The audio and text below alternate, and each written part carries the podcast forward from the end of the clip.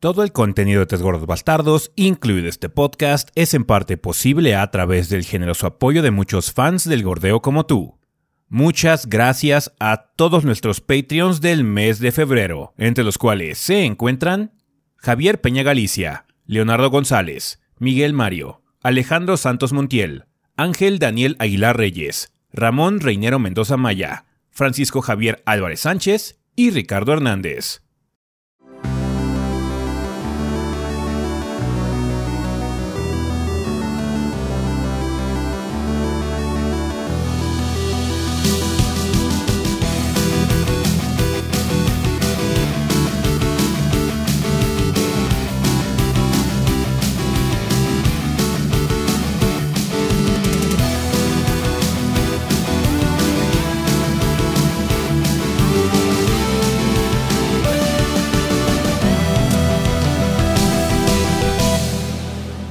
Pedo banda? Sean bienvenidos al episodio 470 del podcast de los tres gordos bastardos. Yo soy su anfitrión Ezequiel y como ven aquí encuentro con el resto elenco de los gordos, o sea, Rafa y Adrián.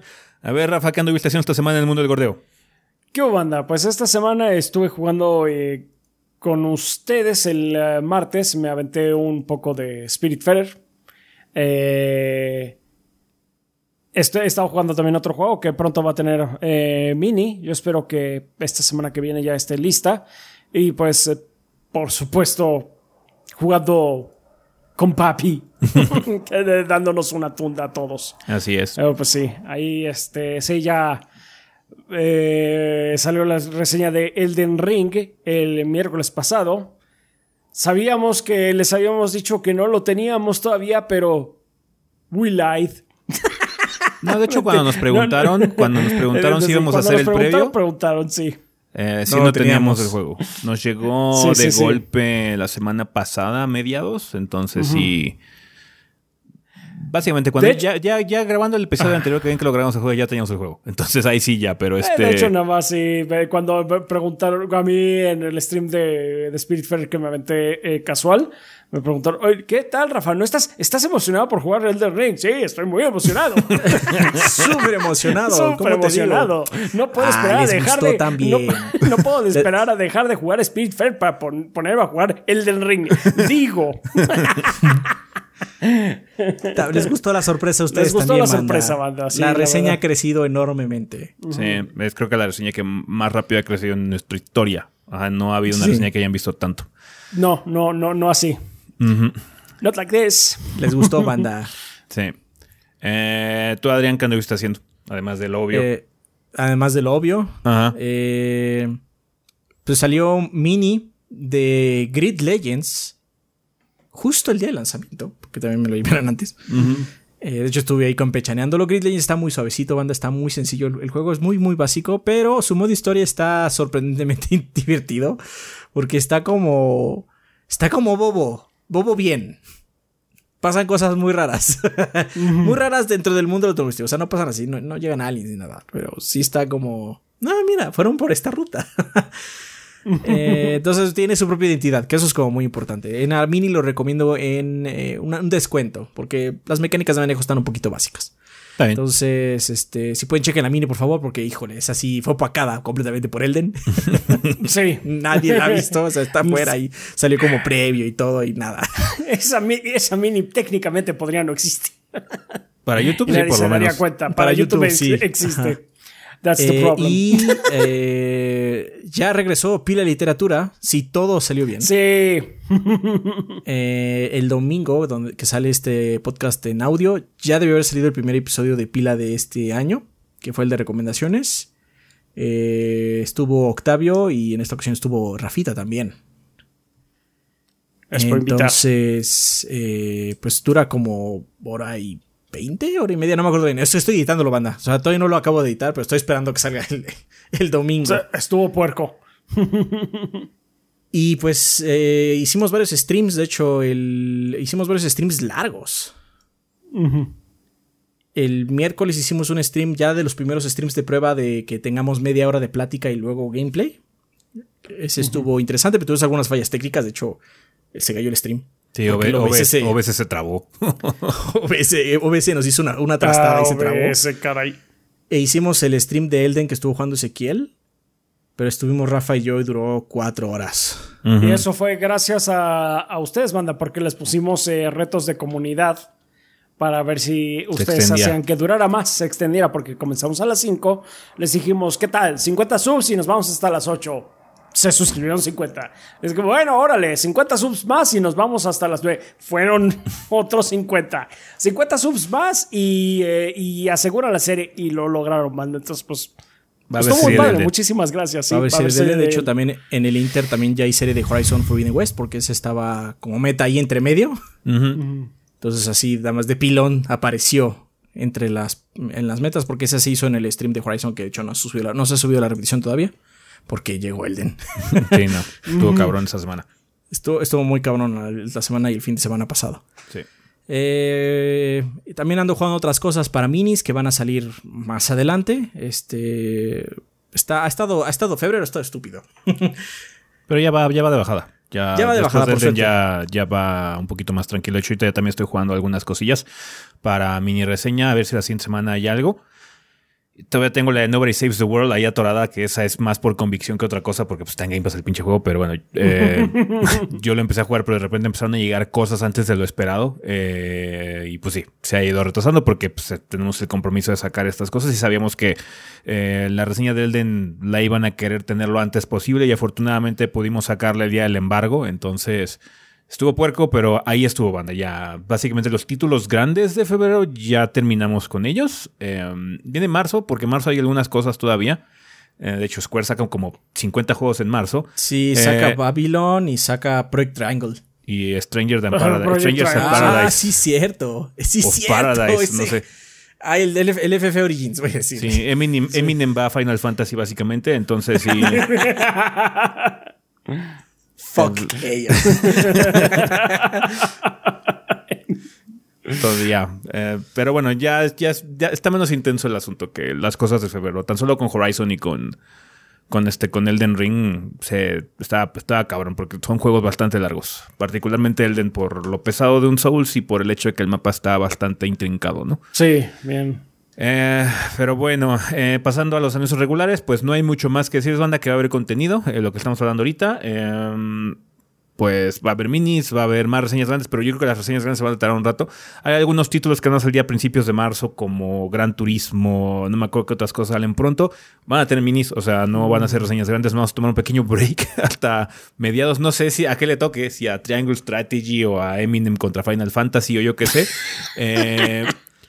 Pero vamos a ver eh, a qué le toca, ¿no? Eh, eventualmente, ahorita nos aventamos desde King of Fighters hasta Elden, tres pinches este, reseñas grandes en menos de semana y media, casi o en semana y media, en dos semanas. Sí, estuvo, estuvo. Entonces puerco. estuvo puerco. Sí, Vamos estuvo a cabrón. relajarnos un ratín para bajar el ritmo, pero vamos a seguir streameando y todo el desmadre, ¿no? En ese ¿A poco sentido, no estuvo chingón? Sí, en ese sentido, pues bueno, vamos a experimentar un poquito con el itinerario. Obviamente vamos a bajar eh, algunas cosillas del trabajo para que no nos quite tiempo a los tres y podamos abarcar más cosas, eh, porque vienen muchos títulos interesantes en marzo, pero eh, queremos ahora sí cubrirlos y que no le pase, por ejemplo, el Dying Light, ¿no? Que Dying Light sí, desafortunadamente va a tardarse el contenido o se tardó el contenido, porque eventualmente va a haber algo, pero se tardó. O sea, no fue un título que pero fue una prioridad para aguanten, nosotros. porque sabemos que muchas personas lo están pidiendo, pero pues, eh, paciencia, paciencia. Así es. Ya vendrá. Vale, pues bueno, eso sería todo con respecto a los anuncios de esta semana. Hay muchas cosas que hablar interesantes en el sillón, así que vámonos para allá.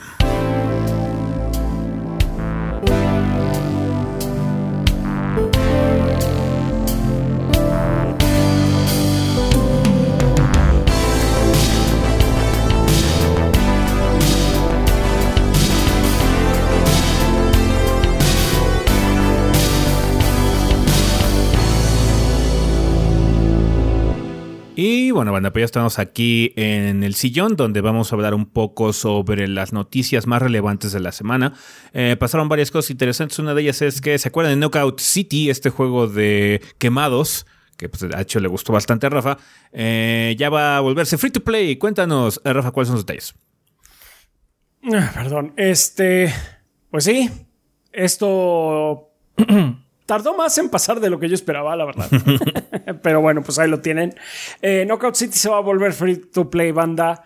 Eh, por parte del estudio de desarrollador que son Belan Studios, ellos anunciaron en su blog que el juego se va a volver gratis a partir del fin de la temporada 5, que va a comenzar el primero de marzo, perdón, y va a durar nueve semanas. Entonces supongo que por ahí de mayo eh, ya será free to play. Eh, no se especificó en qué plataforma se va a hacer este cambio, pero pues yo imagino que en todos lados. O sea, igual me equivoco, pero espero que no. Ah, eh, escribió un representante del estudio, nos emociona traer nuestro juego a millones de nuevos jugadores alrededor del mundo al quitar el precio de entrada completamente. Ah, de igual forma, el estudio va a comenzar a publicar el juego independientemente porque, eh, si recuerdan, este era uno eh, de los títulos de EA Originals. De hecho, al respecto comentaron, no podríamos haber presentado Knockout City al mundo sin el increíble apoyo de EA Originals, pero dado que ahora haremos el cambio a free to play, el siguiente paso natural es encargarnos de las responsabilidades de publicación y trabajar todavía más cerca con nuestra comunidad. Eh, también anunció el estudio que como apreciación para la base existente de jugadores, la temporada 6 va a tener cosméticos especiales, boosts de experiencia y, perdón, ustedes y otros perks para quienes ya hayan conseguido el juego. Nuestra prioridad, dijeron ellos, eh, máxima es para con nuestra comunidad y como siempre será. Y hemos construido el Season 6 eh, Loyalty Bundle, que es básicamente el, eh, el, paquete de lealtad de la temporada 6, específicamente para quienes ya hayan comprado el juego antes que la temporada 6 inicie, e incluirá cosméticos legendarios, boost de XP y dos, 2000 Holobox, que básicamente son los pancholares de, de las tiendas virtuales del juego. Entonces, pues si no han eh, probado este juego, banda, y están así como que tienen un interés en un juego competitivo que es diferentón, divertido, eh, pues sí, Knockout City, entonces ya en unos, eh, dicen unas nuevas semanas, pues en un par de meses ya va a estar free to play. Mm, les recomiendo que no lo no, no lo quiten del radar. Que no, no, lo, compren. bueno, ahorita no lo compré. Porque, o sea, el tipo de cosas que está ofreciendo es así de, bueno, pues es nada más estético realmente y no vale la pena. Eh, eh, pues sí, ya. Espérense a que se vuelva free, to play y pues ya, ah, luego lo pueden disfrutar con toda tranquilidad. Así es. Ey, ey, por lo menos no es Rocket Arena. Por lo menos no es Rocket Arena. no, no, este This is actually a fun game. la verdad es que sí, este juego sí eh, merece no desaparecer. Está bien. Entonces ahí lo tienen. Pues ahí está, desafortunadamente, o afortunadamente, dependiendo de cómo lo vean. Eh, Knockout City se está siguiendo el camino de otros multiplayers que, pues, no le pegan al gordo realmente. Eh, y pues tiene que ir a free to play, ¿no? Es mucho de la de la conversación que luego ocurre con este tipo de títulos y no es porque sean malos juegos, no es por eso, no tiene nada que ver con la calidad del producto, tiene que ver mucho con la saturación del mercado y con el tiempo disponible que tiene la gente. Eh, Así es. Allá hay muchas cosas en las que puedes invertir tu tiempo por las cuales no tienes que pagar ni un centavo si quieres. entonces, para tener competencia en ese mercado, para jugar algo multiplayer y ese tipo de cosas, para que la gente invierta tiempo, necesitas tener o un producto abrumadoramente bueno o free to play, para que sea por lo menos la barrera inicial sea, ¿sabes qué? No me cuesta nada, voy a bajarlo, probarlo 5 o 10 minutos. Si me gusta, chingón, sigo jugando, ¿no? Entonces, sí, eh, pues ojalá que les vaya bien. O sea, como dice Rafa, el juego vale la pena, tiene su propia idea, tiene una identidad eh, muy eh, marcada, porque pues, es un juego de quemados competitivo. Entonces, ya, chéquenlo, ahora que se vaya free to play, banda. Bien, Así es. cambios drásticos hablando de cambios drásticos, Bethesda se rinde. con el PC Launcher. Con, con su PC Launcher. Ya se va Steam otra vez. Cuéntanos, Adrián, ¿qué onda? pues, como menciona Ezequiel, el launcher de Bethesda que se inició en el 2016 va a cerrar actividades en abril. No tenemos la fecha exacta de abril, puede ser, yo creo que va a ser finales. Porque eh, todos los usuarios que tengan eh, juegos en este launcher de Bethesda van a poder migrar sus juegos en algún punto del de, mismo abril. Entonces, este, yo creo que van a dar las instrucciones de cómo hacer esto al inicio de abril. Y para finales va a estar caput. Em, estos cambios obviamente se refieren a, la a tu billetera virtual y, más importante aún, tu biblioteca de juegos. Nos han dado las instrucciones de qué hacer, pero eh, Bethesda asegura que no se perderá nada de tu cuenta de Bethesda.net, a excepción, hasta el momento, de Wolfenstein Youngblood, por razones que no han sido reveladas. Básicamente, el único juego que no está como contemplado en esta migración es Wolfenstein Youngblood, quién sabe por qué. Supongo que todavía les falta como. O sea, yo creo que más bien no aparece en la lista. Yo creo que más bien les falta como arreglar unos detalles para que aparezca, ¿no? Yo esperaría que sí, que se pudiera arreglar, porque a pesar de que pues, no pienso mucho de Wolfenstein Youngblood, si lo compraron, pues es justo que también se lo puedan llevar. Ahora bien, eh, en teoría a inicios del mes de abril van a dar algunas instrucciones de cómo hacer las transferencias, porque algunas serán automáticas Supongo que tienes que ligar tu cuenta con Steam. Pero otras dice la compañía que van a ser manuales. ¿Qué significa esto de manual? Ya veremos en el momento. Por lo mismo, también la misma compañía eh, insta o le dice a los jugadores que empiecen la migración lo más pronto posible. En cuanto ellos den su, su información. Su instructivo, sí. Ajá. Eh, aún así, la cuenta como tal de Bethesda.net no se va a borrar. el launcher, ya no vas a poder jugar los juegos a partir de este launcher, pero vas a seguir teniendo tu cuenta de Bethesda.net porque esta se usa para loguearte en algunos juegos y servicios como Fallout 76, si es que todavía lo sigues jugando. Más controversialmente, Doom. Más controversialmente, Doom. Y ni siquiera estoy hablando del, nuevo, estoy hablando del viejo. Doom. Doom, OG Doom. Entonces, esa todavía va a funcionar como tu cuenta, pero ya no vas a poder lanzar los juegos a través de ahí, vas a ir a través de Steam, ¿no? Entonces hay que estar pendientes, banda. Yo creo que un mes es poquito tiempo. Igual y lo terminan extendiendo más. Esperaría que Pero hay que estar pendientes a las instrucciones porque luego las migraciones son fáciles en algunas instancias y luego muy difíciles en otras. Depende de qué tan eh, incrustado mm. estén los sistemas de Bethesda en el juego. Fallout 76 supongo que es un juego más complicado de migrar que un juego que es single player, así como Dishonored, ponte tú. Estoy tratando de pensar qué, qué juegos tengo en la cuenta de Bethesda. Y creo Yo pensé que te, Creo Yo que, pensé que tenía Teso, pero no, está en Steam. Creo que es, de hecho, Fallout 76, güey. en cuyo caso no se perdió nada. Y Quake Champions, porque me acuerdo que Quake Champions sí lo jugaba del launcher de Bethesda. Ah, ok, ok. Sí. Bueno, ese podrías pasarlo. Este. Pero sí, este. O sea, lo, lo entiendo, banda, lo entiendo. O sea, es como cuando Rockstar dijo, no, es que les vamos a dar los juegos originales en el Roach de Rockstar. Dijo, ¿quién, chingados usa eso? Pero seguramente alguno de ustedes tiene algún juego ahí. Si Se lo han de haber ganado en algún lado. ¿Algún... entonces, este, ténganlo en consideración, por favor. Sí, sí, sí. Ténganlo en consideración. Eso es todo. Sí, sí, sí. vale, pues ahí está. Hay que estar al pendiente para ver cuáles son las instrucciones de Bethesda. Eh, PlayStation o la gente de Sony eh, dio, de qué hablar esta semana, pues ya presentó el aparato por fin del PlayStation VR 2, cómo se ve, cómo luce físicamente. Eh, ya habíamos visto los controles, una, versión anticipada a los controles, ahora vimos la versión actualizada porque ha hecho el, todo el, el armatostes blanco, un poquito similar el look a, o vibra a lo que fue el PlayStation VR 1, aunque mucho más curveado, con un poquito más dinámico, pero hay algunas razones por, por, por cambios. Pero bueno, eh, Hideaki eh, Nishino hizo un post en el blog de PlayStation diciendo, el día de hoy me complace revelarles el increíble nuevo diseño de nuestro headset VR de nueva generación, PlayStation VR 2, así como un actualizado y final diseño de nuestro PlayStation VR Sense Controller, que es lo que le digo, ahora ya le, le pusieron colorcito y todo el pedo, ¿no? El headset tiene un diseño de orbe que encaja, eh, que encaja con el PlayStation VR 2 Sense Controller, que supuestamente da a los usuarios una sensación de 360 grados al usar el headset. Básicamente trata de amoldarse mejor a tu cabeza. Eh, ya, ven que ya ven que el primer Oculus era como muy cuadrado y luego como que se han ido curveando un poquitín para... Pues porque las cabezas de las personas son como cuadradas, no son cuadradas, son, son medio curvas. Eh, entonces están tratando de ser un poquito más ergonómicos en el sentido de fit en la cabeza, ¿no? Eh, Excepto la de Arnold. Hay, algunas pobres personas que son cuadradas como Arnold y Gail, pero este. afortunadamente, afortunadamente uno de ellos no es real. Ajá, entonces.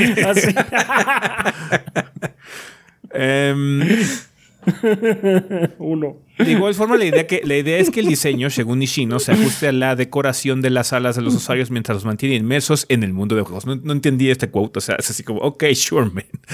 Yo digo que eso es, es, es el, es el término, podemos aplicar el término de Star Trek. Technobabble. Eso Sí. Dicen cosas para Sí. que suene chingón. Y, ah, y la gente diga, oh, qué inteligente es. La neta creo que no es ni necesario porque, o sea, el VR pues es una tecnología interesante, pero que pues es difícil de acceder. Es absurdamente de nicho el VR todavía. Sí, o sea, Sí. La- el, el el headset VR más exitoso del mercado es el Oculus Quest. eh, y es porque no necesitas mucho, ¿no? Es un, es un armatoste muy sencillo. Este todavía es cableado y vas a necesitar un PlayStation 5, cabrón. Así que O sea, Doble- si de por sí tener la consola es un problema, ahí es un 1-2. problema porque ahí el PlayStation 5 no se adapta a tu sala. Tu sala se adapta al PlayStation 5. ¿ah? Mm, sí. O sea, es tan grande que tiene su propio campo de gravedad. Sí. No, sí, es que el Play 5 es Ah, monstruoso, es muy sí, grande. no manches. Es cuando dice es que sí, estamos pensando para que se. eh, el diseño para que se adapte a tu sala. No.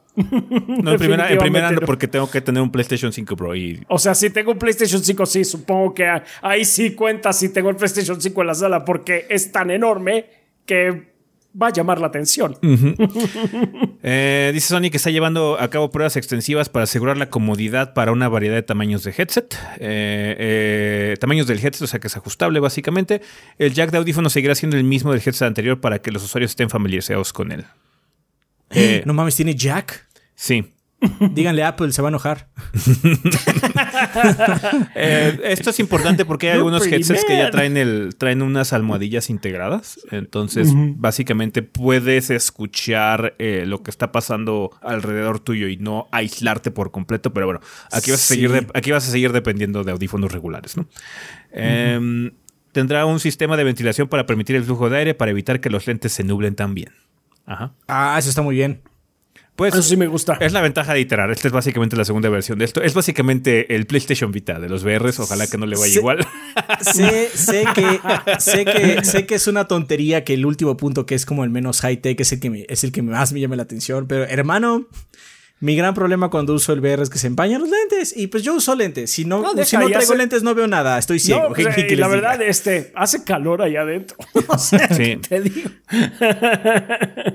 Entonces, ah, bueno, sí, sí puedo, sí puedo usar esta madre sin este, sin tener que lidiar con el empañado de lentes. Ah, estoy ahí. Así es, así estoy De yo. hecho- estoy a favor.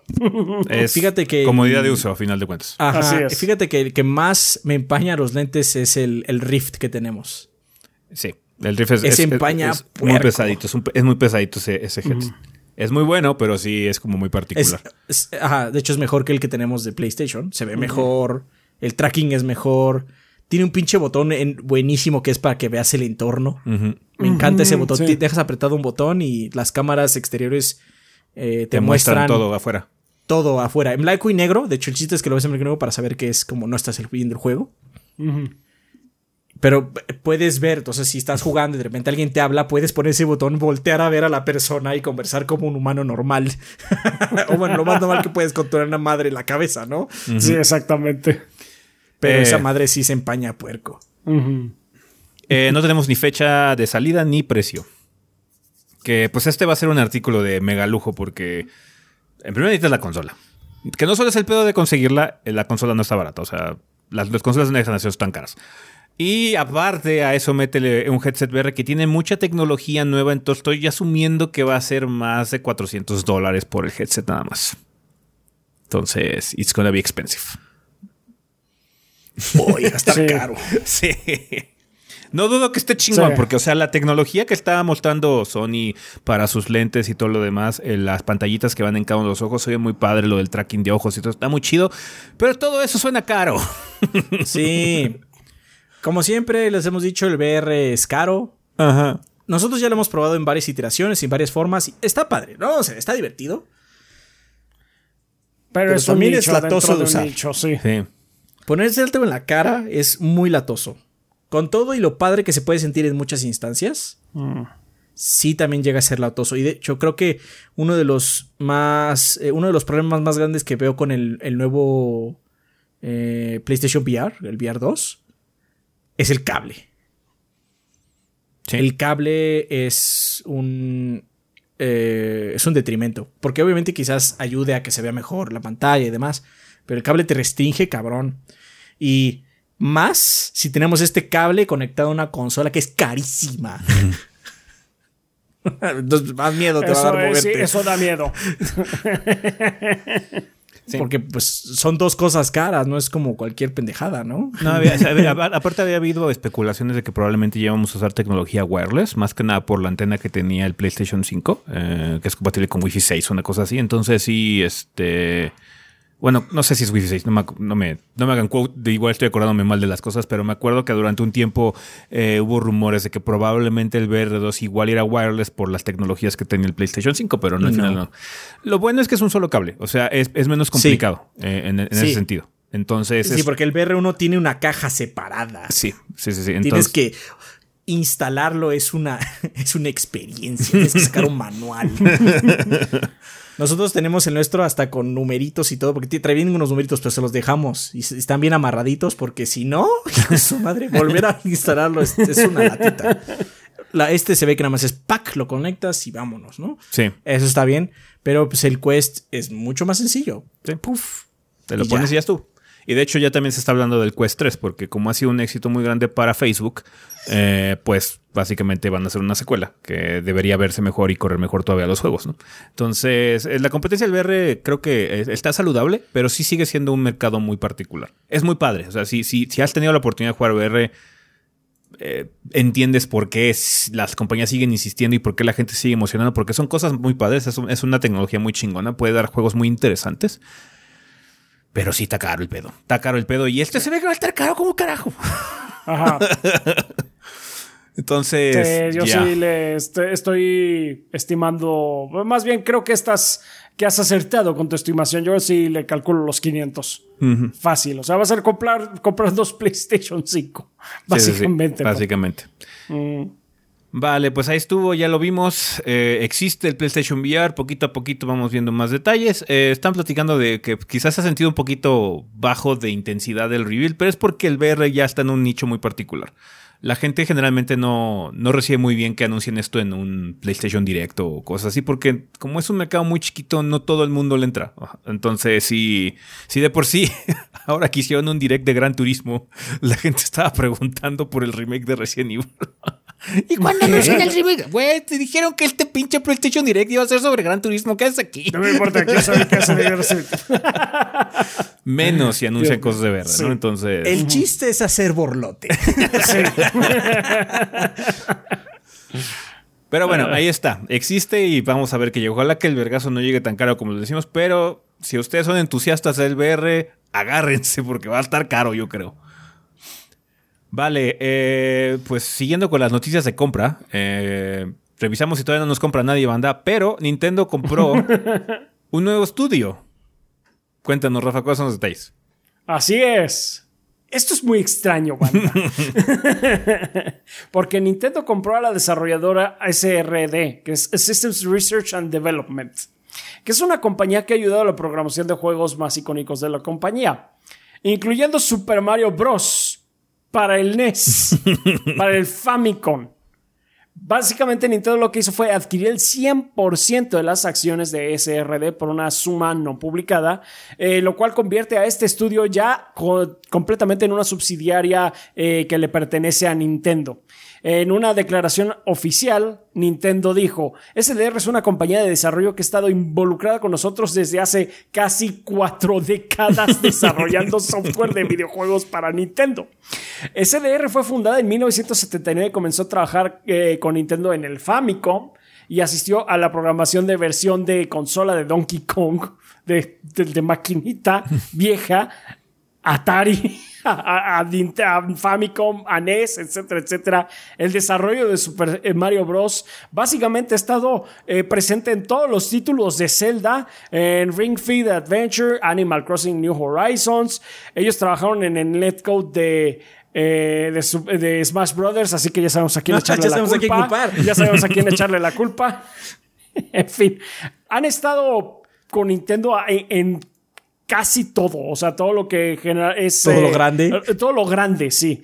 Y la, la finalización de la adquisición servirá para fortalecer la base administrativa de SRD y asegurar la disponibilidad de recursos de desarrollo de software para Nintendo. Adicionalmente, facilitará una mejoría anticipada en la eficiencia de desarrollo de software, añadió la gran N. Y también cabe notar que cuando se le preguntó eh, recientemente a Shuntaro Furukawa, que es el presidente de Nintendo, le, respecto a las compras de Sony y Microsoft, él dijo, nuestra marca se construyó con productos creados con dedicación por nuestros empleados y tener un gran número de gente que no tiene el ADN de Nintendo en nuestro grupo no es una ganancia. Por lo cual, esta compra tiene todo el sentido del mundo. Es más, es así de que esto tiene tanto ADN de Nintendo que es un hijo no reconocido hasta Que ahora básicamente es Nintendo, ¿no? Es básicamente Nintendo. Es, es así de, ah, sí, y aquí está mi hijo. He was there all along. No, aquí está mi hijo, tiene 40 años. Sí, tiene 40 años, nada más que no lo quise reconocer nunca. ¿Por qué diablos? ¿Por qué diablos no los había, habían comprado antes? No me lo explico, pero pues sí, o sea, ellos tienen el ADN de Nintendo, si así lo quieres ver.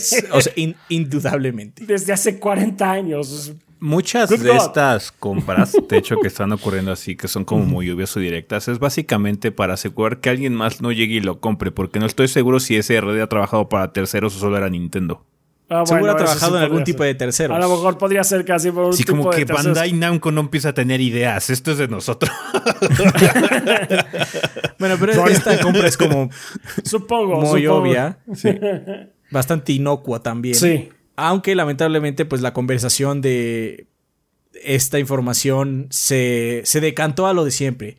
¿Y cuándo Nintendo compra Platinum? ¿Y cuándo Nintendo? Porque ya, ya estamos tan volteados hacia este lado tan rápidamente que pues la gente más bien está esperando, escuchó compra y está esperando algo más rimbombante. Rimbombante. Pero pues, o sea, esto es como, yes, ¿por qué no lo habías hecho antes? Sí, no, de hecho, nada más es de- desarrollo de, así. De todas las compras que ha habido últimamente, es así de, esta sí tiene sentido. Pues es como cuando, cuando Microsoft compró Playground, así como, ¿qué no eran suyos, güey? ¿Sí que no eran suyos? Como Si solo hace cuando juegos para ustedes. Sony compró Sumo Digital, ¿no? También así de que, ¿qué no eran suyos? Que, este, No, no compró Sumo Dog- No, Digital. no fue Sumo Digital. Insomniac. ¿O qué fue? Fue Insomniac. No, fue Insomniac, sí, así que no eran Insomniac. suyos también. Básicamente con Insomnia fue, tenían un hijo adolescente que se fugó y se fue con otras personas y así se vio con Y EA y le fue- fue re mal. sí. Se le vio con Microsoft y no le fue tan bien como esperaba, regresó con Sony. Está bien, el hijo pródigo ha vuelto. Así es. Voy a hacer cuatro todo- juegos de Spider-Man en sí, un año. Y ahora sé todos los juegos de, y ahora sé todos los juegos de PlayStation porque los demás ahí van lento. Pero sí, este, no, sí, esto más que nada, esto siento que es más como la de Playground. La Insomniac todavía puedes argumentar que de hecho sí es Sony quitándole un segmento al, al- al- al mercado, pero si la de Playground es así como, yo pensé que ya era de Microsoft, güey. ¿Cuándo Sí, no sí. era de Microsoft? ¿Cuándo no lo fue? O bueno, ahí está todavía más, ¿no? No, esto Pues sí, sí. esto sí, como este estudio dudo que mucha gente supiera que existe. ah, Entonces sí, ya. Mucha gente seguramente. Ah, es una era una división de Nintendo ya, ¿no? pues no, no lo era. Pues ahí estuvo. Ahí estuvo, Nueva sí. adquisición de parte de Nintendo, bastante lógica. Este es el tipo de adquisiciones que se van dando naturalmente en el transcurso de las cosas cuando no lo haces de forma acelerada. Sí, Oye, esta llevamos tiene todo el 40 años, creo que funcionamos juntos. Creo que funcionamos bien. Sí, creo que sí. O sea, este está bien.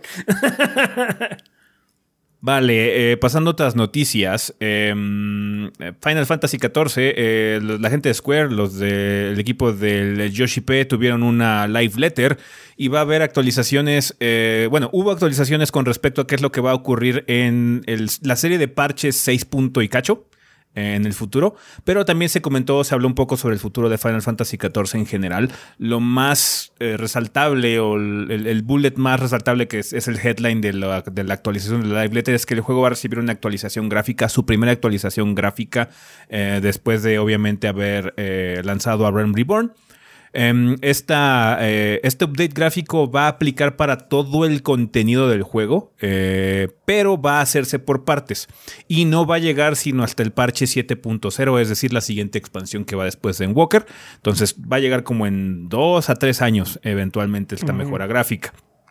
Pero aún así dieron algunos, eh, unas muestras de qué es lo que va a ocurrir, cómo se vería eh, el, título con las pruebas que está haciendo el estudio y no es un cambio muy radical. Eh, Yoshida especificó que no están tratando de lograr una versión hiperrealista de, o bueno, súper realista de, de, este, de, sus personajes o de su mundo, pero sí van a actualizar algunas cosas como luce el cabello, las sombras, eh, todo ese tipo de situaciones que se le ha criticado mucho a Final Fantasy XIV porque ya se ve viejo, como lo mencionamos en Walker, sí se ve viejo, pero aún así el diseño de arte salga mucho de la experiencia. Ahora van a actualizarlo un poquito más para que, bueno, ese, ese talón que tiene ahorita o ese, esa situación que ha habido arrastrando el juego conforme ha pasado el tiempo se mejore, ¿no? Em, otra de las cosas interesantes eh, es que eh, van a seguir trabajando en cosas de Arem Reborn eh, y madres que se lanzaron hace ya casi 10 años, porque de hecho el sistema de Trust, que es el sistema con el cual puedes hacer runs de calabozos con NPCs controlados por la computadora, se va a hacer ya retrocompatible. van a empezar haciendo que los calabozos de Arem Reborn se puedan jugar con el sistema Trust para que la gente los pueda jugar en single player sin necesidad de jugar con otros jugadores, si es que así lo desean. Y eh, lo mencionan que también se van a cambiar algunas cosillas narrativas y de historia de esos dungeons para que el hecho de que los puedas cursar con Trust eh, tenga sentido. Ajá. Y van a mejorar algunos. Eh, algunas situaciones también de algunos dungeons. no me acuerdo cómo se llama ese dungeon donde al final que vas caminando te, vuelves lento. en, el Realm Reborn. Ah, Thousand Ay, no me acuerdo. Bueno, el chiste, ese dungeon ya van a quitar esa parte. Ya la van a actualizar, ah. entonces van a quitarla.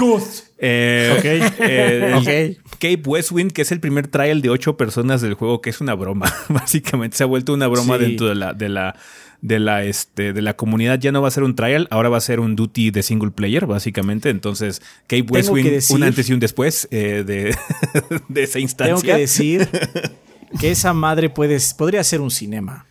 Sí, pero bueno, ya lo van a hacer una pelea de single player para que sea un poquito más eh, importante y pues no sean ocho, ocho cabrones madrándose a ese pobre güey y dure 15 segundos, ¿no? ah, es el este, que no dura absolutamente, ya, ya sé cuál es. Ese, ese es, es, el, es el primer dude como importante con el que te peleas en teoría importante, pero no, mames, la aplastas como una mosca. Así, ahora me has llegado aquí, guerrero de, eh, como es campeón de Orsa. me madrearon ocho güeyes. Llegan ocho dudes, te, madrean fuertísimo. Se, lo suenan. Entonces, ese, ese, rey dice una bueno, se va a perder el meme. se va a perder el meme y era, era como una especie de punto de iniciación, porque la, la comunidad le gusta decir que no, es que aquí es cuando se pone perro el juego, güey. Aquí está la guía del Cape Westwind y les mandan alguna pinche guía acá toda falsa de, súper complicado, como con 20 pasos. no mames, a perder el... Sí, porque llegas ahí y siempre, es, buena costumbre decir, no conozco este red, la primera vez que lo hago. Este, ah, entonces la gente dice, ah, no sabes, está perrísimo, mira, no te preocupes, pero todos los demás somos expertos. Entonces, tú síguenos, síguenos, síguenos. Sí, tú síguenos, eh, va, va a salir.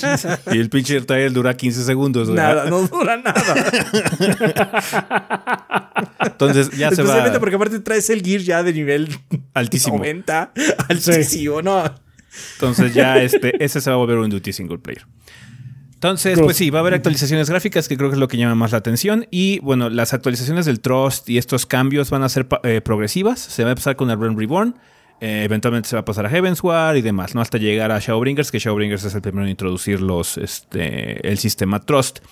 Eh, el cambio gráfico también va a ser así eh, progresivo. se va a tomar prioridad a personajes que siguen apareciendo en la historia y cosas así por el estilo. Obviamente también las herramientas de creación de personajes son las primeras que se van a actualizar. Entonces por default algunos personajes sí se van a actualizar automáticamente porque algunos de ellos se hicieron con el creador de personajes, con assets, con assets del creador de personajes, aunque hay muchos que son particulares, ¿no?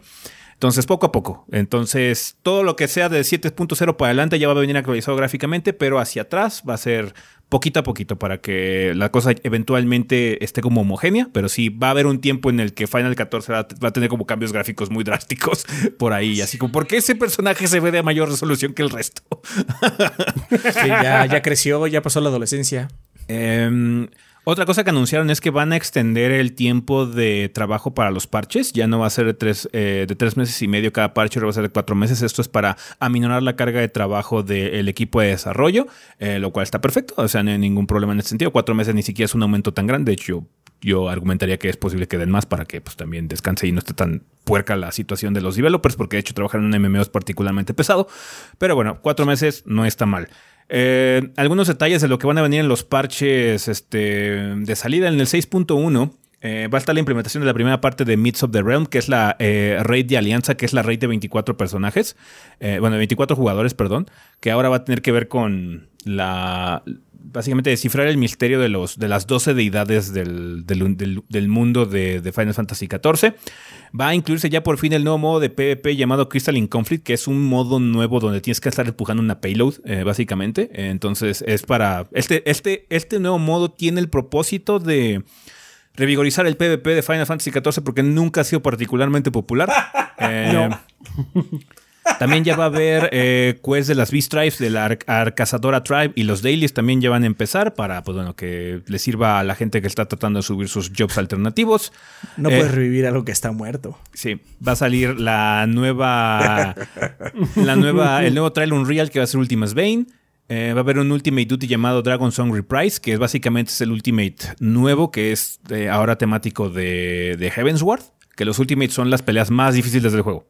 Ahorita hay tres, ¿no? Que es el, este, el Hugo, que es la Ultimate Ultimate Weapon. Está el de Alexander y está el de los Coils de Bahamut también. Y bueno, ya va a estar el de Dragon Song Reprise, que es otro Ultimate, ¿no? Para que seas, para que seas cuádruple leyenda ahora, si quieres.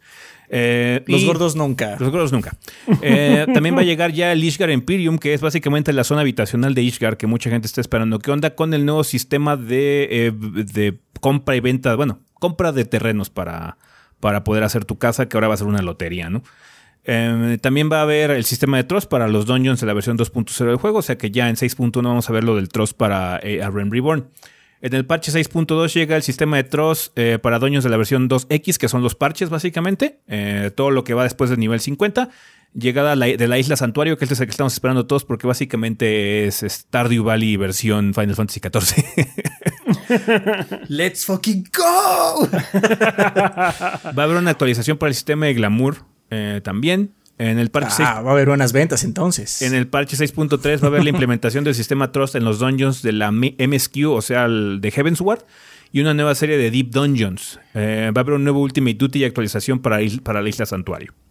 Parche 6.4 va a ser la implementación del sistema Trust con los dungeons de Stormblood, dos nuevos dungeons Criterion y nueva área para Island Sanctuary. Eh, los dungeons Criterion creo que son duties de cuatro personas de alta dificultad adaptable o algo así escuché.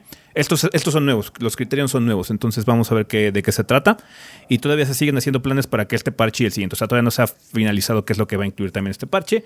Y los parches 6.x se planea que el Blue Mage también reciba un incremento de nivel. Se planea que la migración de Data Center llegue en el parche 6.18, por si quieres migrar también de Data Center.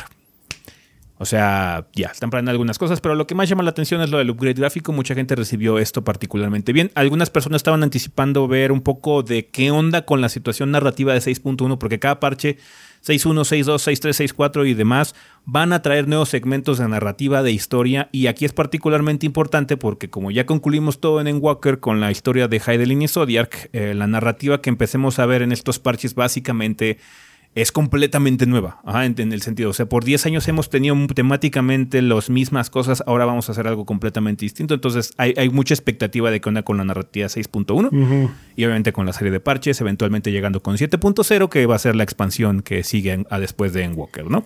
En una cuenta, Yoshida se comprometió a seguir trabajando en el título por los siguientes 10 años, que sigue diciendo que es el trabajo de su vida y que no le digan mentiroso y que sí va a seguir ahí. básicamente.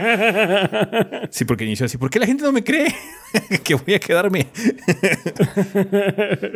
ya les dije que sí, ah, eh, pero bueno, ahí está. Final Fantasy XIV ella eh, se hizo un roadmap de lo que va a acontecer los próximos dos años, básicamente, y pues también un poquito de hints de qué es lo que ocurre en los siguientes días también. Así es. Vale, eh, pues bueno, ya hablando de otros juegos, dinos Adrián, ¿qué sale esta semana en las tiendas y portales digitales? El 28 de febrero, de febrero llega Guild Wars 2 End of Dragons para PC. El 1 de marzo llega LX 2 para PC, Play 4, Play 5, Xbox One y Xbox Series. Far Changing Tides para PC, Nintendo Switch, Play 4 y Xbox One. Shadow Warrior 3 finalmente sale para PC, Play 4 y Xbox One. Eso todo el 1 de marzo. El 3 de marzo eh, se libera Babylon's Fall para PC, Play 4 y Play 5. El, cuarto, el 4 de marzo, Gran Turismo 7 para Play 4 y Play 5 y Triangle Strategy para Nintendo Switch. Uf. Yep. Yep. Square saca do- solo Square saca dos juegos en la misma semana. Sí, sí. O sea, Triangle Strategy lo está publicando Nintendo, no Square como tal. Es un juego de Square de todas maneras. Este. ¿Por qué la misma semana? Bueno, supongo que es porque no comparten plataforma. Sí, son como juegos muy distintos. O sea, uno es de servicio y otro es un RPG táctico de Switch. Triangle Strategy es el que me llama más la atención. Yes. Ojalá Pues sí. juego esté bueno, pero honestamente, por lo que he visto, no me llama mucho.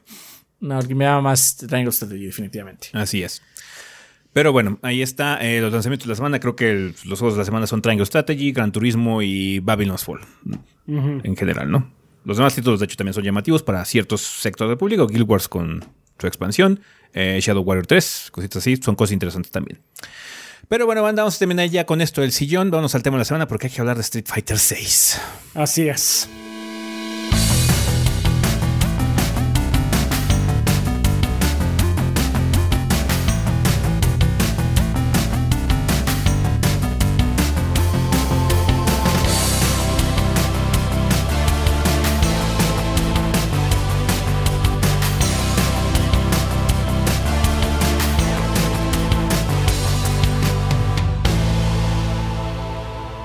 Y bueno, banda, pues ya estamos aquí en el tema de la semana. Vamos a empezarlo como ya es costumbre con la vida después del podcast. En este caso sería eh, episodio 469, el verdadero fin del Wii U y el Nintendo 3DS. Cuéntanos, Rafa, qué nos mandó la banda. Muy bien, tenemos dos comentarios de Discord. El primero de Jesús PS20 que nos dice, buenas gorditos, espero dejar mi comentario en el lugar correcto con respecto al Wii U 3DS y su verdadero final. Después de mucho tiempo desde la PlayStation 1, la Wii U fue mi primera consola que compré con mi dinero. Veía que muchos estaban confusos con lo que era la consola, pero yo sí sabía lo que iba a comprar. Nunca tuve tele propia ni celular hasta hace apenas dos años, hasta que me lo robaron en el trabajo y tuve que esperar otro año. Pude esperarme unos años y tal vez comprarme la Switch o comprar una mejor consola, pero no, la verdad no estoy arrepentido de haberme conseguido. Nunca pude probar mucho de muchos de los títulos de Nintendo que estaban en esta consola, excepto por algunos que jugaba hace muchos años en alguna PC con emulación, desgraciadamente. Con todo esto contado, sí sabía sacarle un poco de jugo a la consola y con la 3DS fue una portátil que, la portátil que más aproveché, más ahora que aumente, aumenté la memoria con esto del cierre de la eShop y de la 3DS y el Wii U sí me pone un poco nervioso eh, porque sé que esto era inevitable. No puedo ser de esas personas de no la cierren, deberían preservar esos juegos, pero uno, desgraciadamente Nintendo tiene una mentalidad diferente de cómo conservar sus juegos, entre comillas. Dos, En una bóveda. nadie- en una bóveda, sí, donde nadie la pueda, no los pueda ver. Eh, dos, a nadie le importó la Wii U y sus juegos ya están migrando a una mejor consola. Por más que quiera mi Wii U, la Switch es mejor consola. Sí, sí, Y sí supongo- lo es. sí, sí lo es. y supongo que los que vale la pena comprar de ahí son los de Game Boy Advance. Tres, Sí, la puede 3DS ujú, fue mucho más popular y me parece que tenía más oportunidad de comprar los juegos que tenía. Es triste todo esto y lo único que puedo hacer ahorita es aprovechar lo que le queda de tiempo, comprar los que, juegos que pueda, que a mí me interesen, ahorrar para la Switch y esperar que todos los juegos que no pude eh, jugar regresen de algún u otro modo. Y si no, seguiré disfrutando de los que tendré en estas consolas. Gracias y agarraron mi comentario y disculpen el mensaje tan largo. Un abrazo y síganse cuidando. Sí, es lo malo, ¿no? Del sentido de que estamos ahorita en esta situación, eh, de que pues sigue siendo aparatoso eh, conservar estas experiencias. No tienes que conservar el dermatoste todavía y pues rezar porque no le pase nada. Sí, sí, básicamente. Esperemos que siga trabajando bien. Chugging along. sí, pues bueno, pues mucha suerte. Gracias por el Eh, comentario. Jesús PC20, gracias por el comentario. Pues sí, una lástima en ese sentido. Un ángel de Discord nos dice, el tema de la desaparición de la tienda de 3DS es preocupante, especialmente para los fans de Pokémon. Supongo yo que eh, un ángel es un ángel guerrero. Eh, Critical Hit Pokémon Podcast.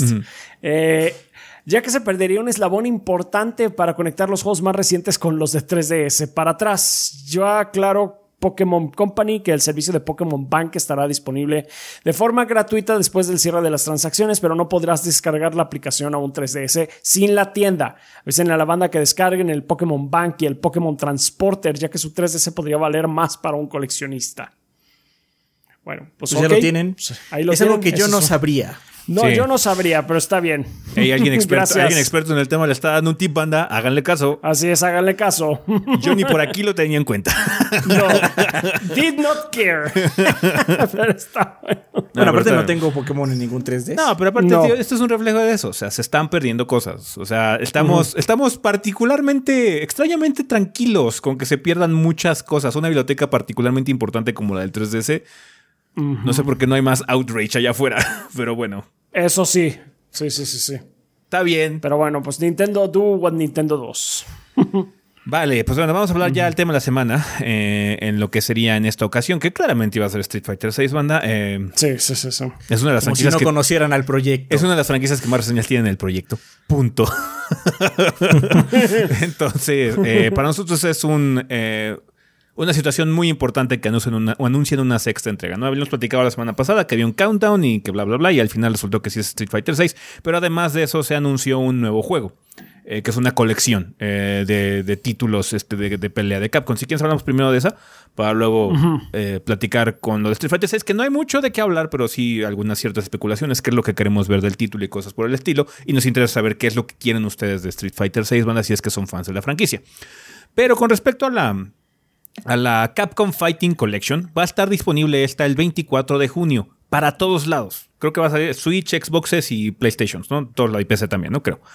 Sí, el sí, sí, título sí, va a contar con 10 títulos, con galerías, imágenes, música, etcétera. Que es, va a estar Red Earth, que es un juego muy oscuro de peleas, que es con animales antropomórficos.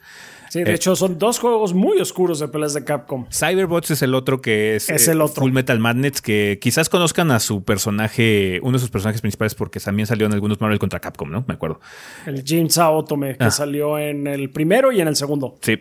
Eh, también va a estar Super Puzzle Fighter 2 Turbo, Super Gem Fighter Mini Mix. Uy, los puzzle puzzles. Ajá. Hyper Street Fighter 2, que es la última versión de Street Fighter 2, la clásica. Y toda la serie de Darkstalkers, que es Dark- Darkstalkers de Night Warriors, Night Warriors, Darkstalkers Revenge, Vampire Savior, The Lord of Vampire, Vampire Hunter 2, Darkstalkers Revenge y Vampire Savior 2, The Lord of Vampire. No mames, pinches nombres pendejos. That's the point. Son juegos de monstruos, Adrián. Las películas de monstruos tienen quién no sabe sa- cuántas no secuelas y nombres cuál es el pendejos. 1, cuál es el 2, cuál es el 3. That's the point. Supongo yo. Pero bueno, No toda sé. la serie de Darkstalkers va a venir y cinco juegos adicionales. Pero también son 10 juegos este, que, de peleas. Algo muy importante es que van a tener modo de entrenamiento y código rollback para jugar en línea. Eso sí. Entonces, ya.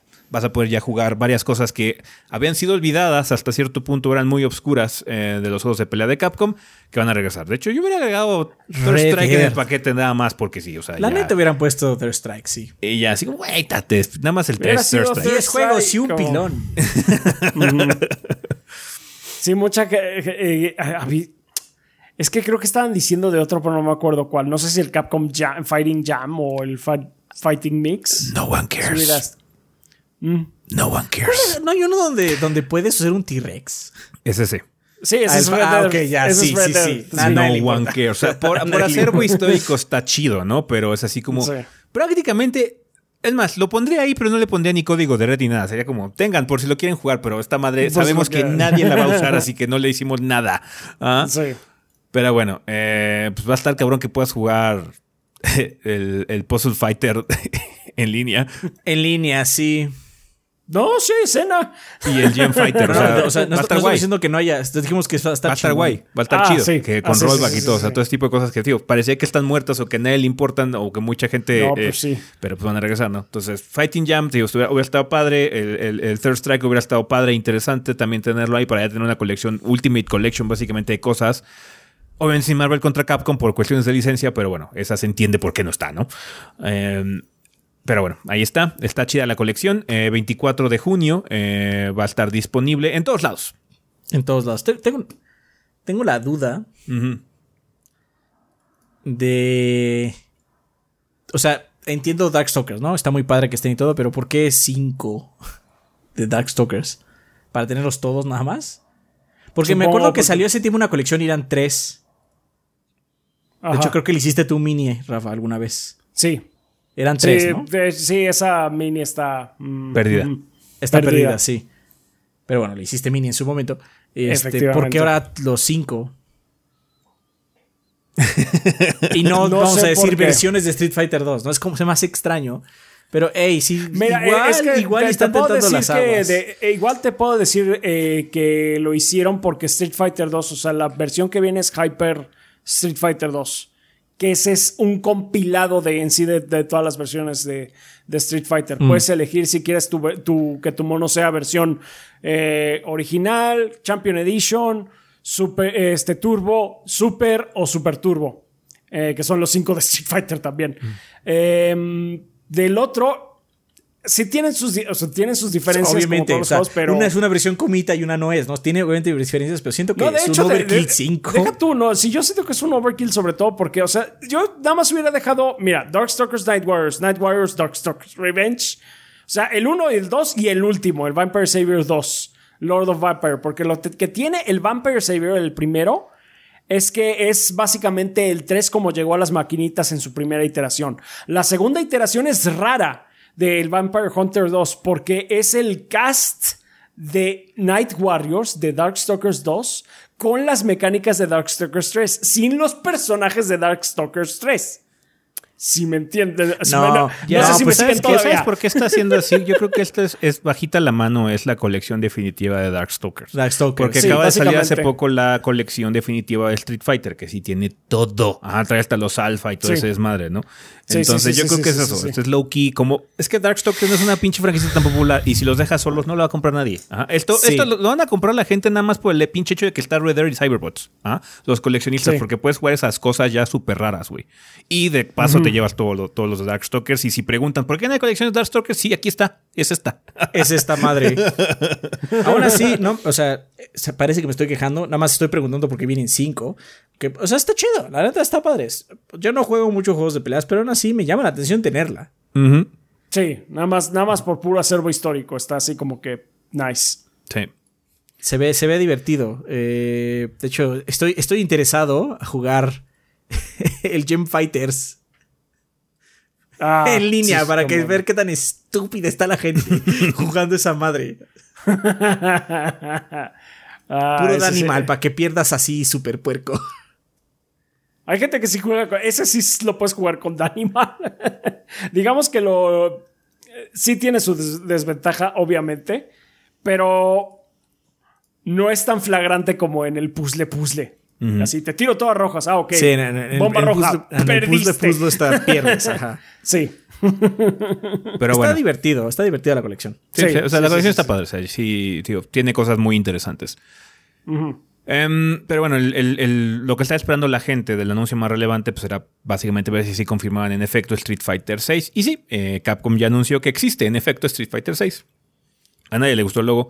Em, porque sí está No, bastante, no, está feo. Está bastante horrible el federal. Eh, entonces, bueno, si se queda así, es quizás el primer logo Street Fighter que no tenga que pedir ayuda a alguien. Nada más lo voy a sacar de stock y ya estuvo.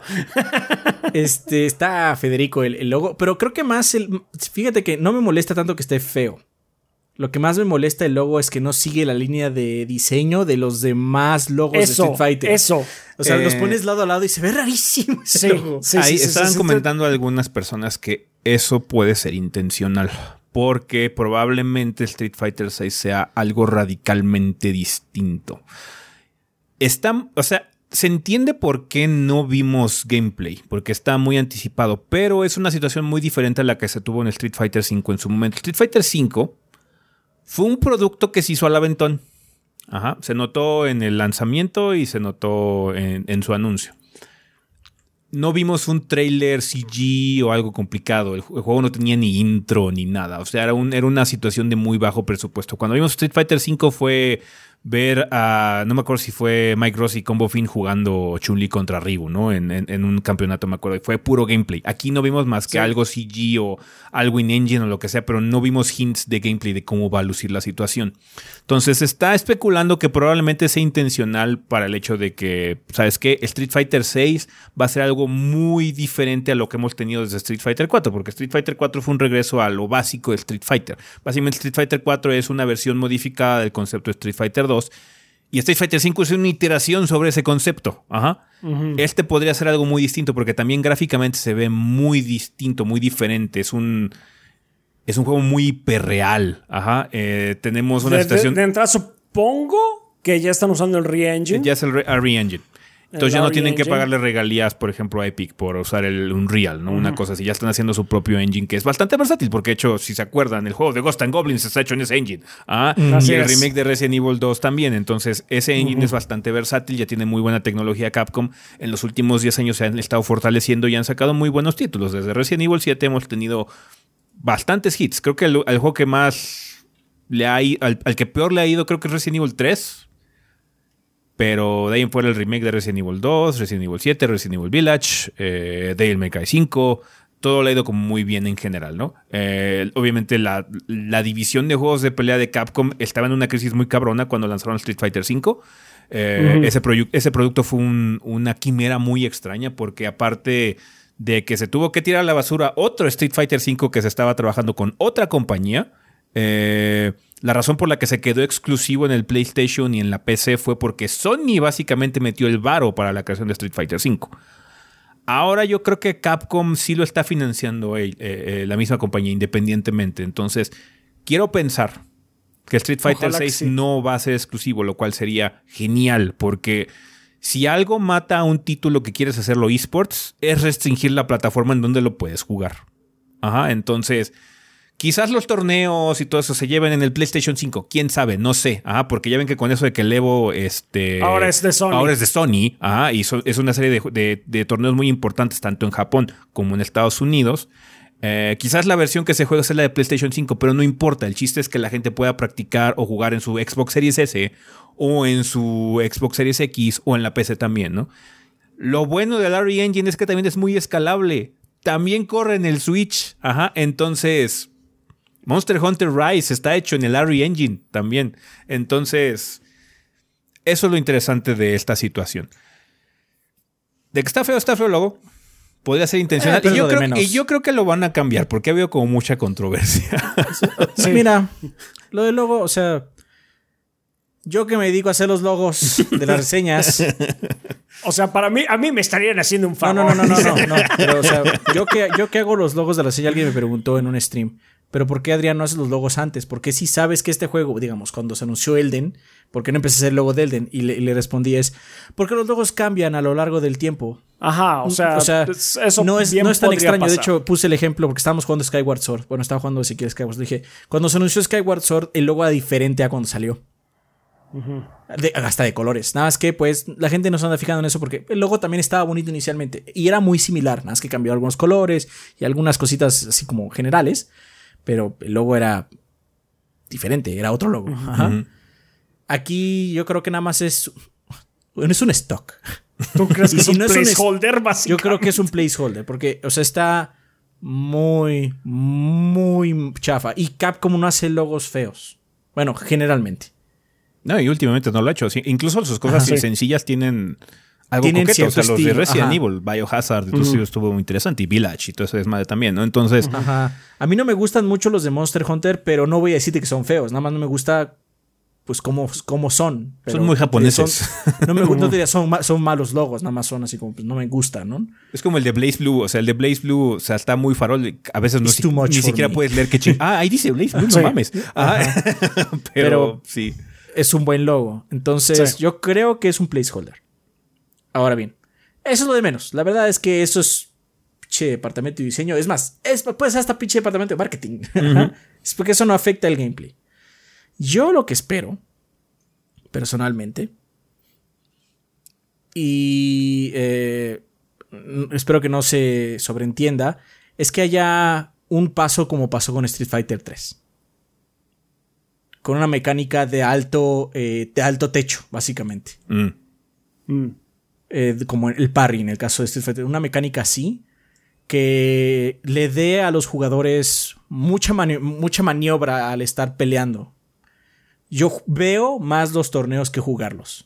No juego juegos de peleas que con ustedes y pues para reseñas de vez en cuando. Extraño jugar en las noches, ¿no? Street Fighter. Extraño las noches Street Fighter. Pero eh, siempre ha sido muy side para mí. Pero sí lo veo, veo los torneos y me, y me divierte, ¿no?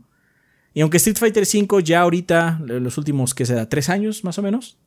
Se ha puesto muy bien porque pues, prácticamente cualquiera es viable, hay, hay, mucho espectáculo y todo. No hay esta mecánica compartida de alto, de, alto, este, de alto nivel técnico para generar expresión, básicamente, en los jugadores que están, que estás viendo, en este caso. Sí. cada uno es como su pequeño eh, artefacto. Mundo encerrado. Ajá. Y eso eh, siento que le, le da poca cohesión al, al juego como tal, cuando lo estás viendo, por lo menos. Obviamente, cuando estás jugando, estás metido en tus mecánicas, pero cuando tú lo ves como separado, sí le falta cohesión. Y me gustaría que hubiera esta mecánica de alta cohesión porque he visto torneos del 3 y pues esta mecánica es, eh, la mecánica del parry es muy prevalente. Eh, pero se puede usar de muchas formas y en muchos instantes, adecuadamente o terriblemente. De hecho, también es muy padre cuando alguien lo falla. Ajá. No, pasaba con el Focus Attack. O sea, el Focus era la columna vertebral de Street Fighter 4 y entendías, ¿no? Porque este es el concepto central. En, en el 5 lo que ocurre es que es un sistema de diversificación, como tú lo mencionas, no es el V-System. Básicamente cada uno se juega distinto eh, porque cada uno tiene su V-Trigger o su V... Eh, ¿Cómo era el otro? Bueno, no sé. El, V-Skill. Este, independiente, entonces son, cada uno es como muy personalizable, pero la que la gente se quejó mucho tiempo es que el, juego no tenía mucha versatilidad en el sentido de que los personajes sí tienen un esquema muy distinto, pero ese esquema es muy limitado. Hay muy poca expresión del jugador. ¿ah? hay versiones óptimas de jugar cada personaje y los combos son los mismos combos. No hay como... Es, muy... O sea, sí hay... El Gail de Daigo es, es diferente al Gail de otra persona, ¿no? Pero aún así los combos más óptimos de Gail son los mismos. Los personajes más divertidos, de hecho, de Street Fighter V son los últimos porque ya se empezaron a liberar de esa situación. Hay cosas muy llamativas donde te puedes poner más loco, ¿no? Como Seth, como Rose, hasta Dan tiene un pinche Infinite, ajá, cosas que puedes ejecutar y donde sabes que ahí importa mucho la habilidad del jugador, ¿no? Entonces, eh, lo que se ha comentado es que la última season de Street Fighter V fue como muy distinta, metió personajes que eran así como muy locochones eh, e incluso le metieron giros llamativos a cosas que tradicionalmente son muy aburridas. Rose particularmente es un personaje muy aburrido, pero resultó que será algo muy interesante ahora en su iteración por Street Fighter V. Entonces se espera que haya mucha imaginación o algo muy distinto que le meta sabor a Street Fighter VI en ese sentido, particularmente hablando con, eh, con Luke, que Luke es el eslabón que une estos dos juegos, ¿no? Porque por eso fue el último personaje de Street Fighter V de DLC. De hecho, en el trailer se ve a Luke con un look diferente, este, con un, aspecto visual diferente y a el Chad Ryu, que está más ancho que nunca. Y Barbón. Eh, Seriously Swole Ryu. Viene de Shuri Sí. Eh, entonces, hay como muchas. Eh, se puede interpretar de muchas formas, porque hay una parte en donde los dos personajes como que activan algo, van a empezar a pelear y el look eh, o el, aspecto visual o los adornos que tiene Luke son muy distintos a los de Ryu. Los de Luke son muy coloridos y los de Ryu parecen eh, como un tintero japonés, como lo que se ve en Street Fighter 4. Entonces, no sabemos cuál sea la situación. Igual y estamos sobrepensando las cosas. Igual es un pinche trailer que se le ocurrió a Capcom en dos días y no tiene como mucho simbolismo en nada. Ajá. Pero ese es el problema. No tenemos nada, tenemos un trailer. Ajá, entonces hasta cierto punto fue algo decepcionante no ver gameplay porque lo que más le interesa a la comunidad es ver cómo se juega, verlo en acción, para empezar a dar feedback, para empezar a tratar de entender qué onda, porque lo que menos queremos es que pase una situación de Street Fighter V que tomó años para que la cosa quedara bien y quedara un juego aceptable. Después de Champion Edition, el juego era imperdible, era muy divertido, tenía muchos personajes, ya estaba mejor planeado, tenía partes muy padres pero se tardó años en llegar ahí. Pero tardó en llegar ahí, sí. Entonces, lo que queremos es que Street Fighter VI, ahora ya con un mejor presupuesto, porque Capcom ya tiene más varo, ya tiene más developers, con un eh, engine completamente in-house, entreguen un producto completo de salida. Me preguntaron a mí también en un stream que qué espero de Street Fighter VI. Yo lo que espero es que entreguen el paquete mínimo. O sea, con que entreguen lo que entregó King of Fighters 15, tienes más que suficiente. Y King of Fighters es un paquete super bare bones. Solo tiene Arcadia, versus y online. Tan tan. Y aún así la libra. Y aún así la libra, porque siento que no puedes imitar a NetherRealm. NetherRealm ya está en otro nivel. NetherRealm es demasiado mainstream. Ajá. Y aunque quieras quitarle un poquito algunas cositas a NetherRealm del público, llamar la atención con estas gráficas hiperrealistas, porque luego a la gente nada más le gustan las gráficas hiperrealistas. De hecho, por eso también aunque no jueguen muy bien Mortal Kombat o Injustice, le echamos la atención porque se ve súper padre, se ve, no mames, es que gráficamente se ve poca madre, bla, bla, bla. Y de cierta forma esperamos que Street Fighter 6 se vea así porque es lo que mostraban en el trailer. Pero no siento que tengan que tener un pinche modo de historia. Sus modos de historia de Capcom están horribles. Horribles. La neta sí, la neta está bastante pinches. NetherRealm hace ahí algo que no hace Capcom. Capcom se toma muy en serio su modo de, de- de- ah, pone tonterías, indudablemente las pone, porque sí hay chistes, Sí. pero el core de lo que están haciendo es en serio, es en serial. Cuando sale Ryu, Ryu no va a hacer chistes, básicamente, ¿no? Porque Ryu no hace chistes. Es- es- ese güey es apenas una personalidad. Sí. Pero NetherRealm, nada de lo que está pasando es en serio. Hay personajes que en su mundo están diciendo cosas en serio, pero tú sabes que esto, es- esto no es puede ser en serio. Ah, tú sabes que es una película B. Sí. Ajá, lo, lo que sabes, está pasando o sea, ahí. O sea, lo entonces- sabes. Entonces, y ellos lo saben. Y, tiene se más ve- sentido porque lo pues, explotan es- perfectamente, sí. no, tiene más sentido porque es un universo donde todo se resuelve a golpes. Aunque tengas armas y disparos y tengas rayos láser, todo, todo, absolutamente todo se va a resolver a trancazos. Desde una, una disputa en un bar hasta la pelea con el dios más grande del universo se va a arreglar a golpes. Este, y eso pues, es muy bobo. Netherrealm acepta ese, ese nivel de, Lo abraza. lo abraza. y entonces crea su mundo y sus historias alrededor de esta loca idea, ¿no? Capcom no lo hace. Capcom tiene sus momentos de gracia, tiene sus personajes para darle levedad a la historia, pero lo que pasa es real y es en serial. Y eso, Ah, pues, sí. ah, es como, hermano, ¿de qué estás hablando? No, sí, sí, sí. sí. Todo se va a arreglar a trancazos. Siempre, como siempre. Pero Entonces, ¿sabes qué? Me, me, No este, importa. Di- cosa. Que me llamó mucho ahorita eh, la atención lo que ahorita estuviste diciendo acerca de, eh, de que ojalá metan una mecánica tipo que, que para que tenga un techo alto, por así decirlo, de eh, el gameplay de Street Fighter. Porque estás hablando más desde un punto de vista de espectador, que también es algo a lo que le está tirando mucho Capcom, a que sea un juego que la gente vea. Entonces sí me parece muy, eh, pues un punto de vista interesante y pues sensato y al que hay que escuchar. Porque realmente, o sea, a mí me gusta Street Fighter V, sí me gusta mucho. Pero siento que me gusta ver más Street Fighter 4. Me emocionaba más viéndolo porque sentía que los combates eran, eh, como bi- bien estábamos diciendo, tenían como que más expresión, más rango de expresión los jugadores con sus eh, propios personajes. El Gail de Daigo no era el mismo Gail de. Bueno, no era Gail en ese entonces. El, el Jun de Daigo no era el mismo Jun de. Este. No sé, Kazunoko, vamos a decir. Entonces eh, es algo que Street Fighter 5 se tardó mucho en conseguir.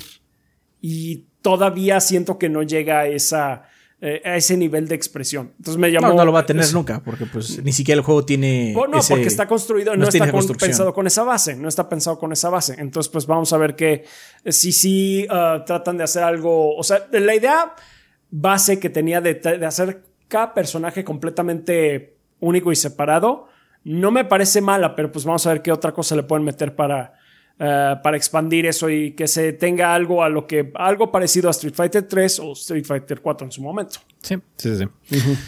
Pero bueno, eh, no se ve mal. Eh, no, digamos, que me hubiera gustado que fuera algo más estilo anime. Digamos, me hubiera gustado más Sí, una, una la neta, especie de sí. versión de alfa, haz de cuenta. Sabes que no es Street Fighter 6, sino va a ser alfa 4, haz de cuenta. Lo que vamos a hacer es alfa 4. Vamos a esperar hasta hacer un Ándale. Street Fighter 6 o algo así. O que si hubiera sido Street Fighter 6, pero un look anime, porque siento que me gusta más eh, la forma o la dirección artística en ese sentido. Por una razón, Guilty Gear sigue siendo el juego de peleas que mejor se ve.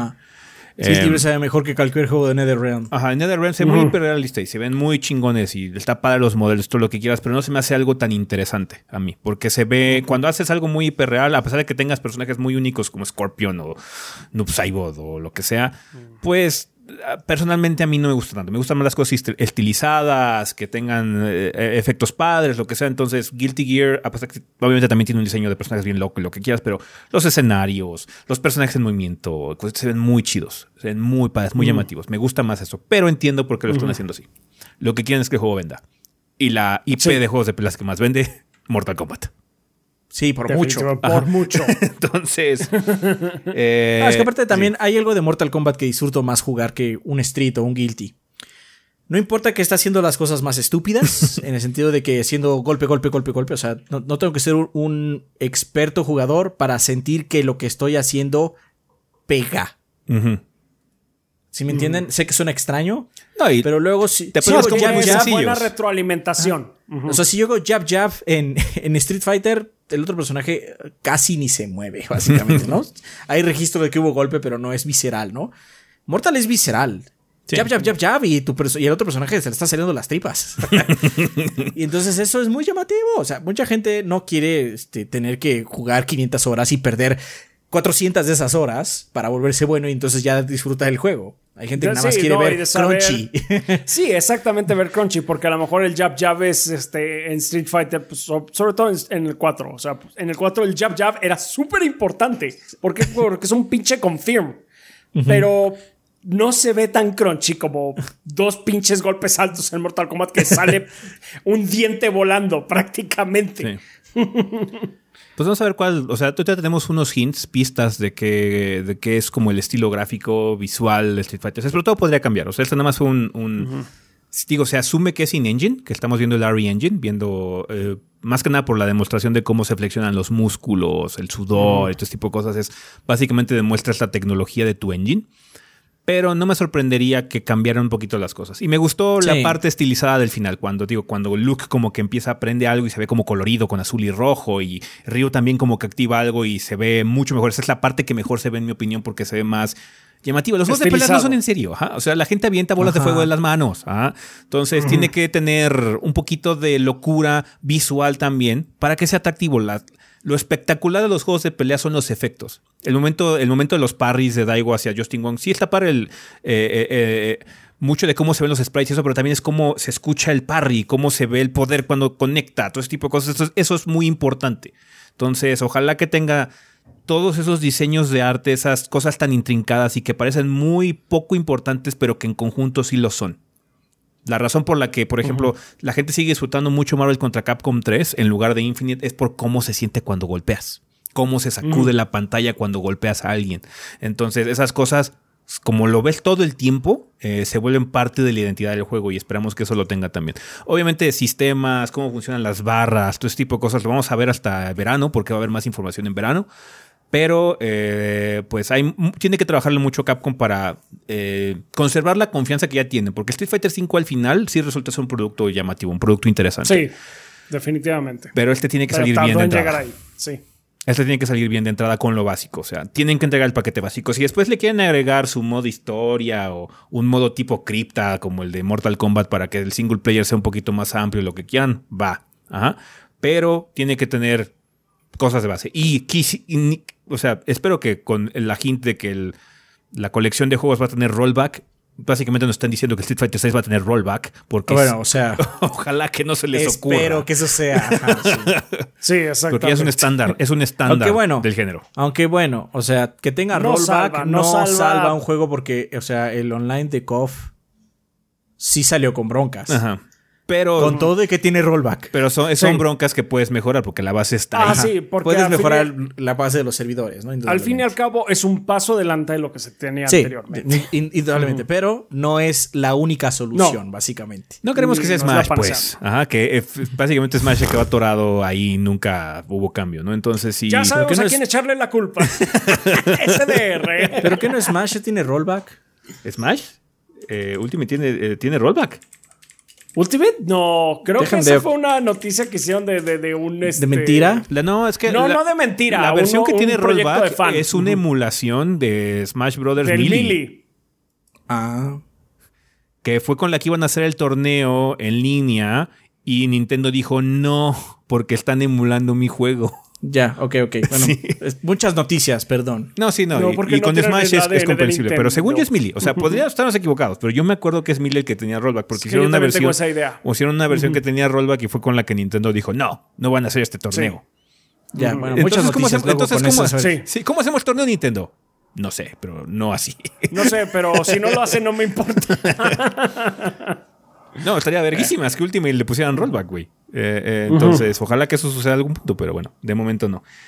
Pero ahí está. Street Fighter 6 tiene un problema complicado. Básicamente los puntos son que no es exclusivo, no mamen. Eh, tiene que tener, entregar un paquete completo y pues ojalá que este pues, tenga su identidad ajá, en ese sentido y sea un juego que sea muy muy distintivo dentro de la misma franquicia, ¿no? Como dice Adrián que o sea, la, serie del 3 es la serie de los Parrys, el 4 es el Focus, pero del 5 no hay como nada muy emblemático en, ese apartado, ¿no? Entonces, ojalá. No, porque siempre tiene que explicar eh, cuál es el B-Skill y cuál es el B-Trigger de este personaje. Mm. Para, eso es. Básicamente se vuelve aburrido. Eh, a mí me gusta mucho los Lo que me gustaba del 4. No, es que aparte el problema, deja de que es abrumador. La verdad es que solo hay una forma o dos de hacerlo activamente bien, los B-Skills. No, pues hay B-Skills que son inútiles. O son de situación, absolutamente. O son de completamente situational, sí. En cambio, eh, el focus era una herramienta así como, o sea, este güey está muy agresivo. Le ponen ahorita un buen focus y le van a dar vuelta a la tortilla, básicamente. Sí. sí. Y eso era lo padre, porque veía si el otro jugador hacía esta expresión. En este momento meto un focus y lo jodo, ¿no? Y había jugadores menos hábiles que no lo metían y pues, ni modo, les iba mal, ¿no? Y había otros que usaban de maneras muy creativas el focus. O hacían focus, este, hacían este fake focus, o sea, empezaban el focus y luego se hacían para atrás. o sea, había mucho que jugar ahí, ¿no? Y no se diga el parry, ¿no? Que mucha gente dice que Street Fighter 3 es como el más técnico de todos, ¿no? Eh, es el más complicado de jugar porque es, aparte es uno de los juegos más rápidos que hay. Eh, entonces También es muy pinche rápido.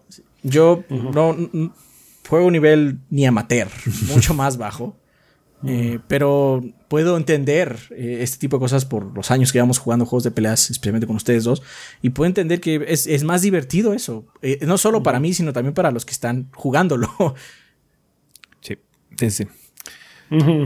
Vale, pues vamos a ver qué es lo que ocurre con Street Fighter 6. Mm, el problema es que no tenemos mucho, ¿no? O sea, ya que veamos el gameplay, yo creo que vamos a tener más problemas o va a estar emocionados por otras cosas, pero ahorita lo que tenemos es estas cosas, que es lo que tiene que hacer Capcom. Digo, en el sentido, este Capcom, el Capcom de ahorita, de estos momentos, eh, está haciendo las cosas muy bien. Digo, no ha tenido un, un título netamente malo en bastante tiempo, eh, eh, Capcom. Entonces sí, em, pues hay, mucha esperanza, mucha expectativa de que Street Fighter 6 también se suba a esa ola, ¿no? Entonces, ojalá sea el caso, al final de cuentas. Pero díganos, banda, ¿qué, les gustó, qué no les gustó, qué expectativas tienen de Street Fighter 6, qué les gustaría ver, qué no les gustaría ver eh, de este lanzamiento, eh, para pues, bueno, tenerlo en cuenta. Y ahora que en verano tengamos más información al respecto, quizás podamos llevar un poco de gameplay, pues veamos si se cumple o no se cumple, ¿va? Bueno, déjenos su comentario para la vida después del podcast. Lo pueden dejar aquí abajito en, eh, forma de comentario eh, en YouTube. Nada más, por favor, antes de, lo que vayan a escribir, escriban eh, literalmente tema de la semana para que nosotros sepamos que su comentario es específicamente para esta sección. ¿Va acá? Órale, pues. Pues bueno, banda, eso sería todo con respecto al tema de la semana, precisamente. Vamos a comunidad.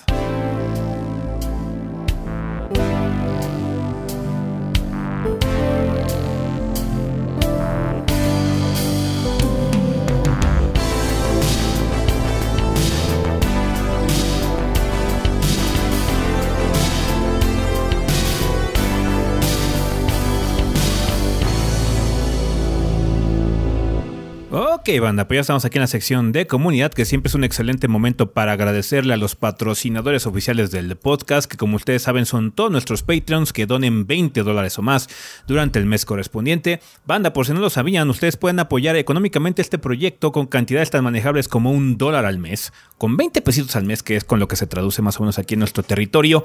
Eh, pueden ayudarnos a garantizar muchos más años de gordeo. De hecho, ahorita ya toda la banda en Patreon y toda la banda en Twitch también este, está ayudándonos para que Adrián y Rafa trabajen full time en este desmadre. Muchísimas gracias a toda la gente que nos ha apoyado en esas dos plataformas. Ahorita particularmente mencionamos a los Patreons eh, por lo de los Lord Bombones, pero Muchísimas gracias, banda. Ha estado muy estable el Patreon, eh, que es lo que eh, nos ha ayudado para mantener nuestra seguridad. El hecho de que, pues bueno, estemos asegurados de que si nos dedicamos a esto vamos a poder seguir comiendo.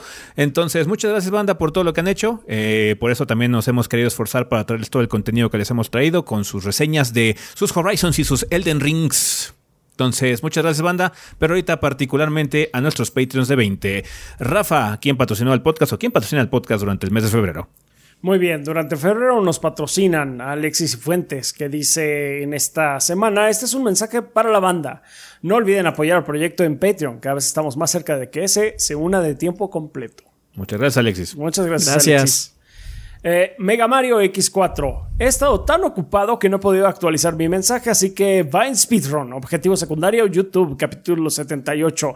Nintendo Direct febrero, capítulo 79. Aún no sale, pero será algo de los romances en videojuegos. Capítulo 80 de la siguiente semana. Jugaremos Minecraft mientras me quejo porque Amazon pospuso mi entrega de Elden Ring hasta el jueves 3 de marzo.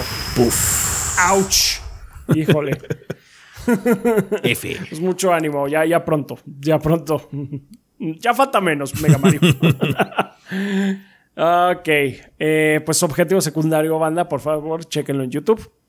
Boogie o Cronos, buena semana, banda y gordos. Es un gran placer poder ser parte de este pro- gran proyecto como patrocinador del podcast. Salud. Discúlpenme, discúlpenme. Sí, salud, salud. Siguiendo la pregunta de la semana pasada de esports, me gustaría preguntar si pudieran tener un equipo de esports donde ustedes deban participar, qué juegos serían y a quiénes meterían en su equipo, ya sean conocidos suyos o personajes del universo 3GB. El peor equipo de esports de la El peor historia. No equipo de- mames, sí, sería súper peor disfuncional, güey. Sí. Súper disfuncional. Saludos y que el gordeo gane medalla de oro en las próximas Olimpiadas. El único juego donde creo que todos podríamos jugar de alguna otra forma es Street 4. Sí. Sí, También hubiera sido Overwatch en su momento. en su momento. Hace años, sí. Hace años. Jugábamos bastante decente Overwatch, pero sí, ya. Ya, ya llovió. Sí, no Yo digo que hagamos uno de Tetris, güey. Va. Podría ser uno de Tetris, yeah. sí. Sí, sí, sí, sí. está bueno. Pues sí, ahí está, Tetris.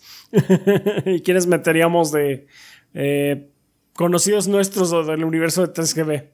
Nadie juega bien, así que no importa quién metamos, nadie del Así universo es. Si es 3GB de juega chido. Tetris, si es de Tetris, salió Cruzaley. O sea, Leo Cruzaley sí. De- del universo 3GB nadie, pero nuestros amigos, Leo. Conocidos también dicen. Sí, ¿no? Leo. Leo Sí. Cruzaley para el de Tetris. Sí, sí, sí. Sí, sí, sí, sí. Pues sí, ahí lo tienes muy varón o cronos. Un Sí, ángel Jimena jugaba bien Puyo Puyo, ¿no? Ah, pero- Me acuerdo. Sí, Jim- bueno, sí, creo que sí. jugaba bien, sí, sí. sí, sí. Sí. Sí, también podría ser ese. Ok, siguiendo con Un Ángel Guerrero, esta semana nos dice De dioses a monstruos, podcast de mitología donde discutimos una a una las criaturas que aparecen en nuestras leyendas y el impacto que tienen en nuestra cultura. Los dioses son tema recurrente en los videojuegos, sobre todo en los JRPG, donde por lo general Dios o algún villano con el poder de Dios es el jefe final. ¿Algún dios de algún videojuego que les parezca memorable? Pues I guess Kefka. Sí, sí, sí, sí, podría Con ser el poder de Dios, sí, Kefka. Sí, Hydelin que sí, y Kefka, Zodiac. sí, Hydelin y Zodiac. Zodiac. Pues sí, ahí lo tienes, un ángel guerrero. Eh, Rohan, Sale- Rohan Saleta nos dice, ¿qué tal, gordos? Solo para avisar que el primero de marzo sale la reseña del anime Parasite, Parasite de Maxim por el canal de Anime No Mame en YouTube. Síganos en todas las redes sociales, además de que este sábado y domingo transmitiré Elden Ring en mi canal de Twitch, Rohan Saleta. Verificar horarios en el canal de Twitch. Una disculpa por sobrepasar los 150 caracteres todo este tiempo y en esta ocasión también trato de no hacerlo. Cuídense mucho, ya que esta semana el mundo se puso loco con lo de Russia vs. The World. Así es, cuídense todos. Así es. Todavía seguimos. Mucho ánimo. Pues ahí chequen el canal de Rogan para ver Parasite y para ver un poco de gameplay del Elden Ring. Así es. Camilo Darmia nos dice, una de las evoluciones más emocionantes que he visto es que los proyectos indies le están poniendo cada día más ganas de hacer mejor las cosas, ya que al hacer algo muy bueno pueden ser vendidos por mucho dinero y poder crear mejores cosas, con más recursos y no tengan que sacar de su bolsillo para crear nuevas ex- eh, experiencias. Un enorme abrazo desde Chile. Pues sí, o sea, es- ese es el potencial que se tiene, ¿no? Eh, hay que ver si se materializa o no, ¿no? Por ejemplo, estamos esperando que Hellblade 2 esté todavía más cabrón que el primero, pero no sabemos si el hecho de tener ya un papá corporativo, eh, al final de cuentas, resulte en un proyecto menos.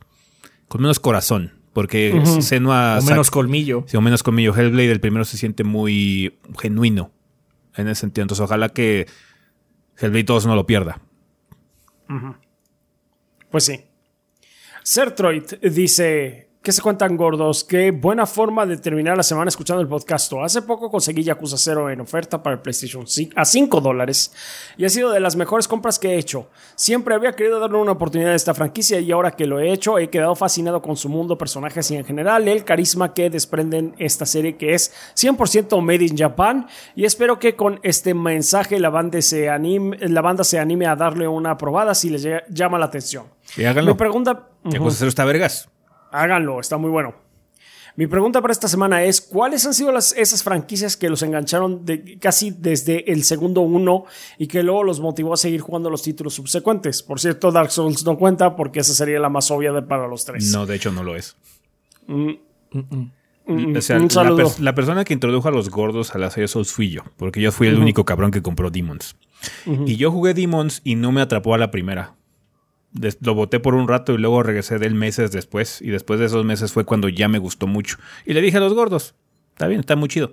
Realmente la serie Souls nos agarró a los tres hasta Dark Souls 1 porque, Hasta Dark Souls. porque yo le dije a la banda, este, va- este juego va a estar cabrón porque es la secuela de esta madre. ¿Se acuerdan que les conté y les había enseñado? Sí, sí me acuerdo. Bueno, pues vamos a jugar. Ok, pues vamos a De probarlo. Yo solo jugué hasta la araña. Ujú. Y ahí me quedé. Sí. Ya después no, sí. después lo jugué ya, pero me refiero así como en esa época. Yakuza es uno de ellos, es uno de esos juegos que sí me atrapó de inmediato. Valkyria Chronicles. Cuando era como niño Final, Final, supongo, sí. cuando era niño Final, muy cabrón. Mm. También Zelda. Zelda, sí, Estaba, Zelda. bases. cuando estaba chavito. Sí. Eh, fíjate que me atrapó mucho Devil May Cry. Tanto así que jugué Ah, el de 2, hecho, que es sí, Devil porquería. May Cry estuvo cabrón. Metal Lo Gear bueno es que para el mí. 3, el, el 3 tuvo Metal Gear también, sí. Persona también. Street Ah, Fighter. Street Fighter, sí. De hecho, fíjate que yo no fui fan de Resident al inicio. No. Mm. Así como, pues está bien. Y ya, o sea, no me importó mucho jugar el 2. Jugué el 2 mucho tiempo después. Ah, Es es que digo, yo jugué primero Resident Evil 2 que Resident Evil 1. Entonces sí, el 2, me- mi primera experiencia con Resident Evil fue Resident Evil 2, entonces sí. Yo jugué la versión de 64. No mames, con el cartucho más pesado de la historia. sí.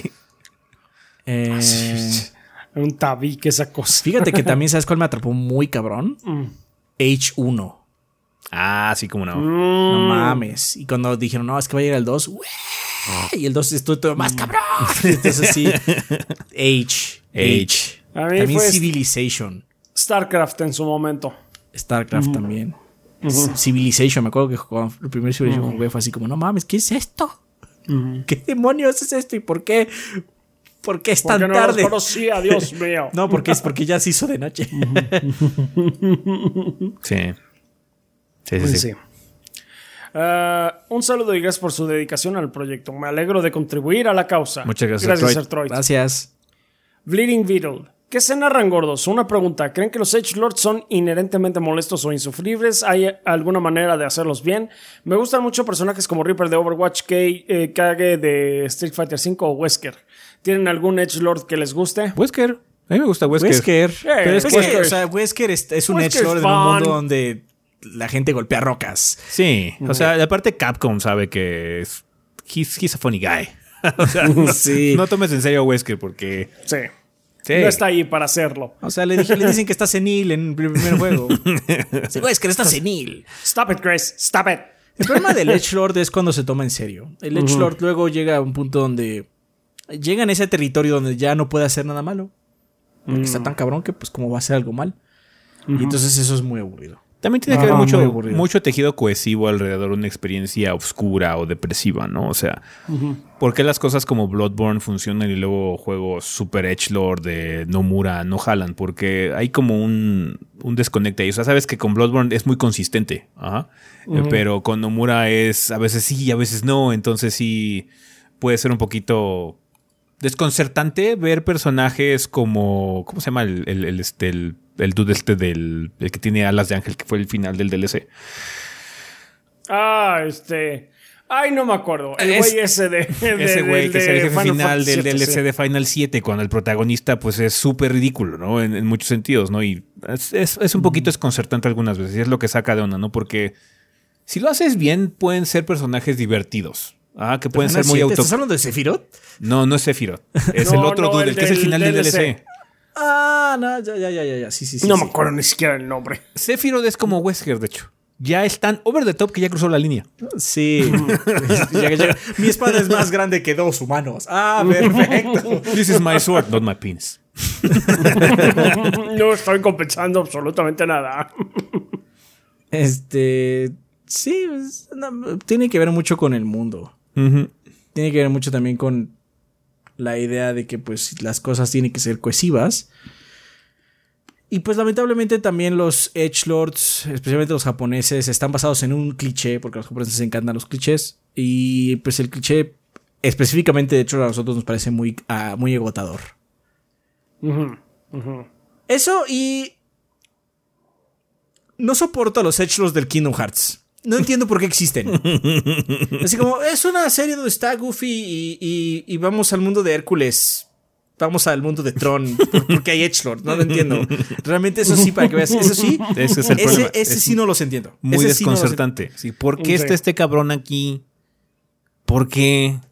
¿Por qué está tan complicado este asunto? Y creo que lo que sucede para mí con Kingdom Hearts en particular es que está la historia y está lo de Disney así como, y hay un abismo en medio que no los une. Porque es, vamos a jugar la película o una especie como de secuela de Disney con los personajes de cada motherfucking Mike Wazowski. Ajá, y luego vamos a hablar de todo lo Edge que viene. Y así como, es que esto no tiene una... No, no, no lo entiendo. No lo entiendo, no es para mí. Si ustedes gusta, no estoy diciendo que si les gusta está mal. Por favor, es que luego la gente dice, ah, estoy diciendo que lo que me gusta está mal. No, no, no, para nada. Si a ti te encanta, qué chido, qué chingón. Qué bueno que existe Kingdom Hearts, ¿no? Este, pero yo no lo, no lo entiendo. No entiendo por qué es tan importante las Keyblades con X. Este. Porque, o sea, en el mundo existe la sirenita. es, lo, es, lo, único que puedo pensar. Ah, ¿por qué no estamos cantando? Y en vez de andar lidiando con esto que según es muy importante. y bueno, y luego las cosas esotéricas que tiene el de Kingdom Hearts estaban muy cabronas. Es que tú lo sabes, pero es que este güey es hora, pero no es hora. Este güey es hora, pero no es hora. pero es que es su conciencia, pero no es su conciencia tampoco. No es que sea difícil, porque hecho, ya cuando estás jugando Kingdom Hearts, ah, ok, no está tan complicado. Solo es muy estúpido. no voy a decir más porque luego la gente se enoja, pero sí sigo. Mm, si te gusta que no está bien. O sea, de hecho, hay gente que le encanta ese Edge también que va y rompe la fiesta de los demás. Hay gente que le encanta eso. Supongo que les gustaría ser esa persona en la vida real. quiero ser un aguafiestas profesional. Hay gente que le encanta ser aguafiestas profesional. y no hay, no hay aguafiestas más profesional que los de Kingdom Hearts, voy a decir. Está bien. Pues está bien. Muchas gracias, Gracias. Eric Centeno nos dice, aprovecha en este mes todas tus compras en Ghetto Shop, G-E-T-T-O-S-H-O-P. Tienen 14% de descuento usando el código LOVEX, L-O-V-E-G-S, y 6 quincenas sin interés pagando con Quesky. Perfecto. Se lo tienen mandado. Muchas gracias. Vean, este, aprovechen las compras de Ghetto Shop. Denis Flores nos dice, ¿qué países de Latinoamérica les gustaría visitar por turismo? Brasil. Yo nunca he ido, nunca he ido ni a Brasil ni a Perú. Mm. Sí, Brasil. Yo nunca he ido a Chile, así que me gustaría a Chile. Argentina. Chile es bonito. Argentina, es muy bonito también. Sí, pues sí, ahí lo tienes. De Colombia, yo no he ido tampoco a Colombia. Colombia también se me antoja. Tampoco. Me imagino que en Colombia se come muy rico. Pues la verdad, en general. Eh, toda Latinoamérica se come rico. Toda Latinoamérica, se, come rico, sí. Se come chingón, sí. Es, sí. Todos tienen sus manjares. Muy bien. Kralex nos dice: Hola gorditos, aquí desde Gringolandia apoyando un proyecto que me gusta mucho y que está lleno de buenas opiniones. Me preguntaba, como cada mes, ¿tienen conceptos nuevos en cada podcast? Lo digo porque en el canal yo estaba muy, eh, era muy desordenado y muchos del staff daban excusas. ¿Cómo han podido seguir ese ritmo? ¿De conceptos nuevos para cada podcast? Pues el podcast pues realmente concepto, como a qué te refieres? Sí, o sea, que platiquemos y digamos estupideces nuevas y cosas así, pues. Puro pues, West. Como El, podcast es un programa muy reactivo. O sea, tenemos que depender mucho de lo que está ocurriendo en, la industria de los videojuegos, ¿no? A veces hacemos temas así como muy abiertos. Sí, vamos a hablar de música y cosas así. Y esos temas como les encantan, porque son los, temas de los demás comentan en la vida después del podcast, ¿no? Pero este. si no hubiera sido de Street Fighter 6, no hubiera sido el tema de la semana. El chiste es establecer también un orden del programa. O sea, para nosotros nos ha servido muy bien la continuidad de, para la continuidad más bien, el hecho de que tengamos secciones muy definidas y separadas por segmentos. Y nosotros aquí cuando estamos editando antes, bueno, cuando estamos grabando frenamos y todo eso para separarlas o diferenciarlas mucho. Entonces, eso ayudó mucho a la consistencia, a la estructura. Siento Lo yo. que no entendí muy bien es lo de las excusas del staff. No sé si te refieres a que no, no lleguen a grabar y eso. Pues eso ya es. Ya es muy personal, bro. O sea, Ética ya es- laboral. Sí, es básicamente. ética laboral muy personal, a lo mejor no, no pudieron, no sé. ¿Cómo hemos podido seguir con este ritmo? Pues gracias a ustedes. Está Gracias. bien. No, de hecho, ahorita ya no, ha, no ha bajado el ritmo y hemos podido seguir con el ritmo que tenemos porque ustedes están financiando el proyecto. Ya Rafa y es. Adrián se dedican a esto full time, ya es su trabajo, ya es. Esto estamos trabajando. Esto ya es trabajo. sí. Así es. Tigre Negro dice, esta vez mando mi mensaje temprano, ya que de seguro van a grabar ustedes viernes tempranito. Mm, No, de hecho no es tan temprano. Creo que es el no mensaje de la semana temprano. pasada. Eh, creo que es el mensaje de la semana pasada de Tigre Negro. que no alcanzó Ah, a llegar. cebolla. Ya que sale Elden Ring, ¿qué, ¿qué es eso? Nunca lo, he- nunca lo he ido nombrar. Así de hecho, es. ya estábamos jugando Sí, ring. sí, sí. Ya estábamos Sí, sí. hablando del ring en ese momento, Tigre Negro. Sorry. Pregunta. Sorry. Sí, sorry. Eh, pregunta conflictiva de la semana. ¿Qué tipo de personaje usarán en el del ring? No me refiero al trabajo, sino que así es de fuerza, destreza, magia, fe o como se llama esta vez. O el atributo que solamente tiene un arma en todo el juego y que prácticamente es inútil subirle. Y solo los locos hacen runs con eso, como el Blood Tinge de Bloodborne. nah. Terminamos haciendo híbridos. Híbridos. Sí. O sea, yo Sí, hice sí, uno, uno de Dexterity con magia. Ahorita para la serie empezamos con uno de Fe y magia y Arcane. Pero tú te aventaste uno básico, ¿no, Adrián?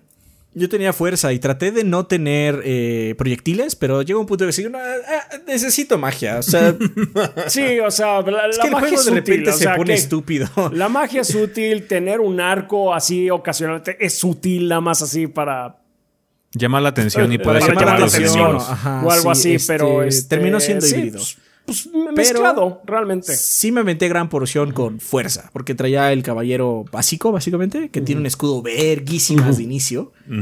¿Cómo hace falta ese escudo, güey? ¿Cómo hace falta ese sí, escudo, güey? No mames. Ese escudo detiene 100% del daño, que no todos los escudos hacen eso. En Souls en general, eso Ajá. no es de Elden. Este, ese escudo que te dan es 100% excepto magia. Es, la magia sí te hace daño porque no es un escudo mágico. Este, eh, güey, o sea, con ese pude avanzar bastante.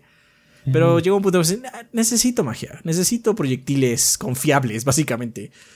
Eh, porque el juego, como es muy vertical y de exploración, luego te pueden agarrar muy mal parado y esos proyectiles te ayudan a mínimo librarte del momento. Sí. O matar a un siendo- sniper o algo así que está jodiendo Ajá. mucho arriba o algo así. Terminó siendo híbrido porque yo quería ser así como la muralla. Y de hecho, sí, mi personaje aguantaba bastante varas. Así era así como yo y mi escudo te vas a partir la madre, básicamente. Pero luego era así como hay un sniper allá que me está chingando. Y luego está más. El peor es que el sniper luego no es de arco, es de magia también. O te está mandando fuego, yo qué sé. Entonces sí, este, este, pues, lidiar con eso está cabrón. Terminó siendo híbrido. Sí, vamos a Pues hacer sí, ahora en, en así. el- en- en la serie que estamos haciendo, que vamos a hacer del ring, vamos a hacer Fe y Arcane, porque queremos ver qué onda con los dragones. Mm. Así es. Muy bien. Eh, un saludo al Gabo, Adrián Torres el hombre, Rafa Pes Waifu y ese los pelones somos los más sexys, que el gordeo sea eterno. Gracias, Tigre Gracias. Negro. Belsirk nos dice, buenas gorditos, la vida de trabajo remoto está volviendo una realidad post pandemia para mí. Por eso les quería preguntar sobre los equipos que usan para grabar sus streamings y podcast, igual eh, que igual puede servir para videoconferencia, así como cualquier tip que pudieran dar para adaptar un cuarto para tales efectos. Muchas gracias por- eh, y que el gordeo sea eterno. Atentamente, Belsirk. Estos Eh. micrófonos son demasiado para una videoconferencia. La sí. neta. Sí, sí, sí. Eh, con O sea, la- yo creo que aguantas muy bien con un, un- una diadema con micrófono. Cómprate En una que caso. sea decente, ¿sabes? Cómprate una de HyperX o algo así que tenga un micrófono que aguante y con eso ya podrías hacerlo. Si no, puedes comprar micrófonos Blue, la marca Blue, eh, USB que se escuchan bien y no son tan caros, si es que quieres tener un micrófono aparte, ¿no? Eh, dependiendo del micrófono que consigas, si es que si quieres comprar un micrófono aparte, tienes que comprar una, preampli- una preamplificación para conectarlo a la computadora eh, para que se escuche mejor, porque si no hay algunos, hay algunos micrófonos que tienen niveles muy bajitos. Si es USB, eso lo hace automáticamente con software. Y para adaptar tu cuarto, la forma más sencilla de hacerlo es tener muebles o tener un lugar alfombrado. Si no vas a hacerlo, tienes que hacer lo que yo tengo ahí atrás, que son esponjas de audio, para que se baje el eco lo más que se pueda, porque si no, este cuarto tendría muchísimo eco. Ahorita todavía tiene, pero era mucho peor cuando no teníamos eso. Sí, Y de hecho tienen ecos. Ayudaron también los sillones. O sea, los sillones también amortiguan mucho el, el audio. Pero si es Sí, para tengo- videoconferencias y eso. Ese es el problema ahorita que yo estoy teniendo, justamente que mucha gente ya lo ha dicho en las eh, reseñas, que pues, falta acondicionar un poquito más el cuarto. Mm, Que Yo sí, tengo- falta, faltan muebles. Yo y tengo faltan un- paneles. Un futón. Un futón aquí, sé que es que se hace cama y sillón. Y este y ese ayuda mucho a amortiguar el, el audio. También este cuarto no es particularmente grande. Sí. Bueno, porque yo no, yo no- mi, mi casa los cuartos no son muy grandes en general. Este, pero ayuda mucho el futón. Y también acá, este al lado que ustedes no ven, tengo así como un chingo de Lego y un montón de estanterías y eso también ayuda. Sí, sí, sí.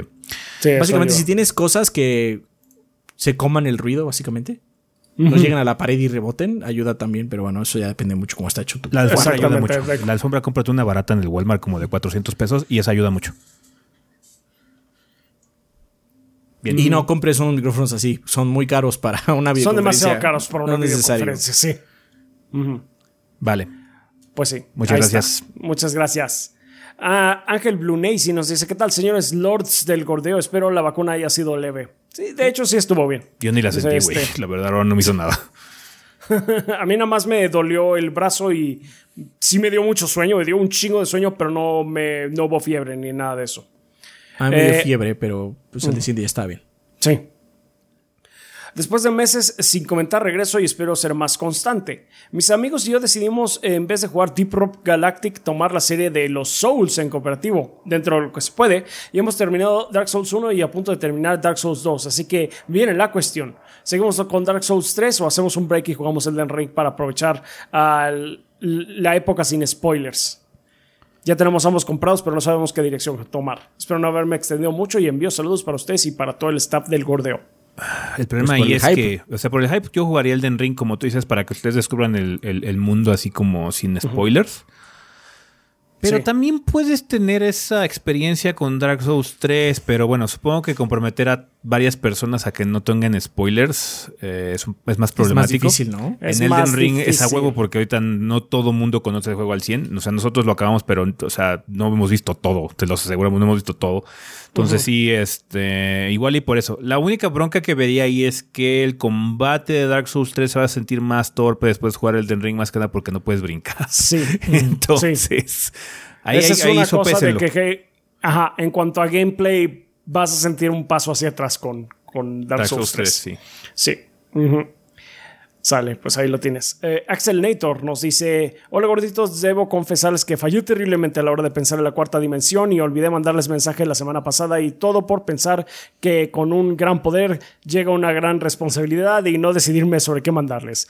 Sas, que me gane el tiempo. Y esta semana espero que no sea el caso, por lo que estoy escribiendo en viernes. Ahora fue el caso por porque grabamos en jueves, sorry, pero estamos Así leyendo es. tu mensaje de todos modos, Axel Así es, estamos leyendo, sí. Ah, estoy escribiendo en viernes, ahora entiendo por qué muchos Lord Bombones mandan todos sus mensajes desde el inicio. Sí. Eh, en fin. Como muchos patrocinadores del proyecto decidí promocionar algo y como soy un total procrastinador, eh, yo todavía no tengo ningún proyecto virtual. Elegí promocionar a una muy querida amiga que está empezando en esto del stream en Twitch y la pueden encontrar como Nora con doble O, N-O-O-R-A.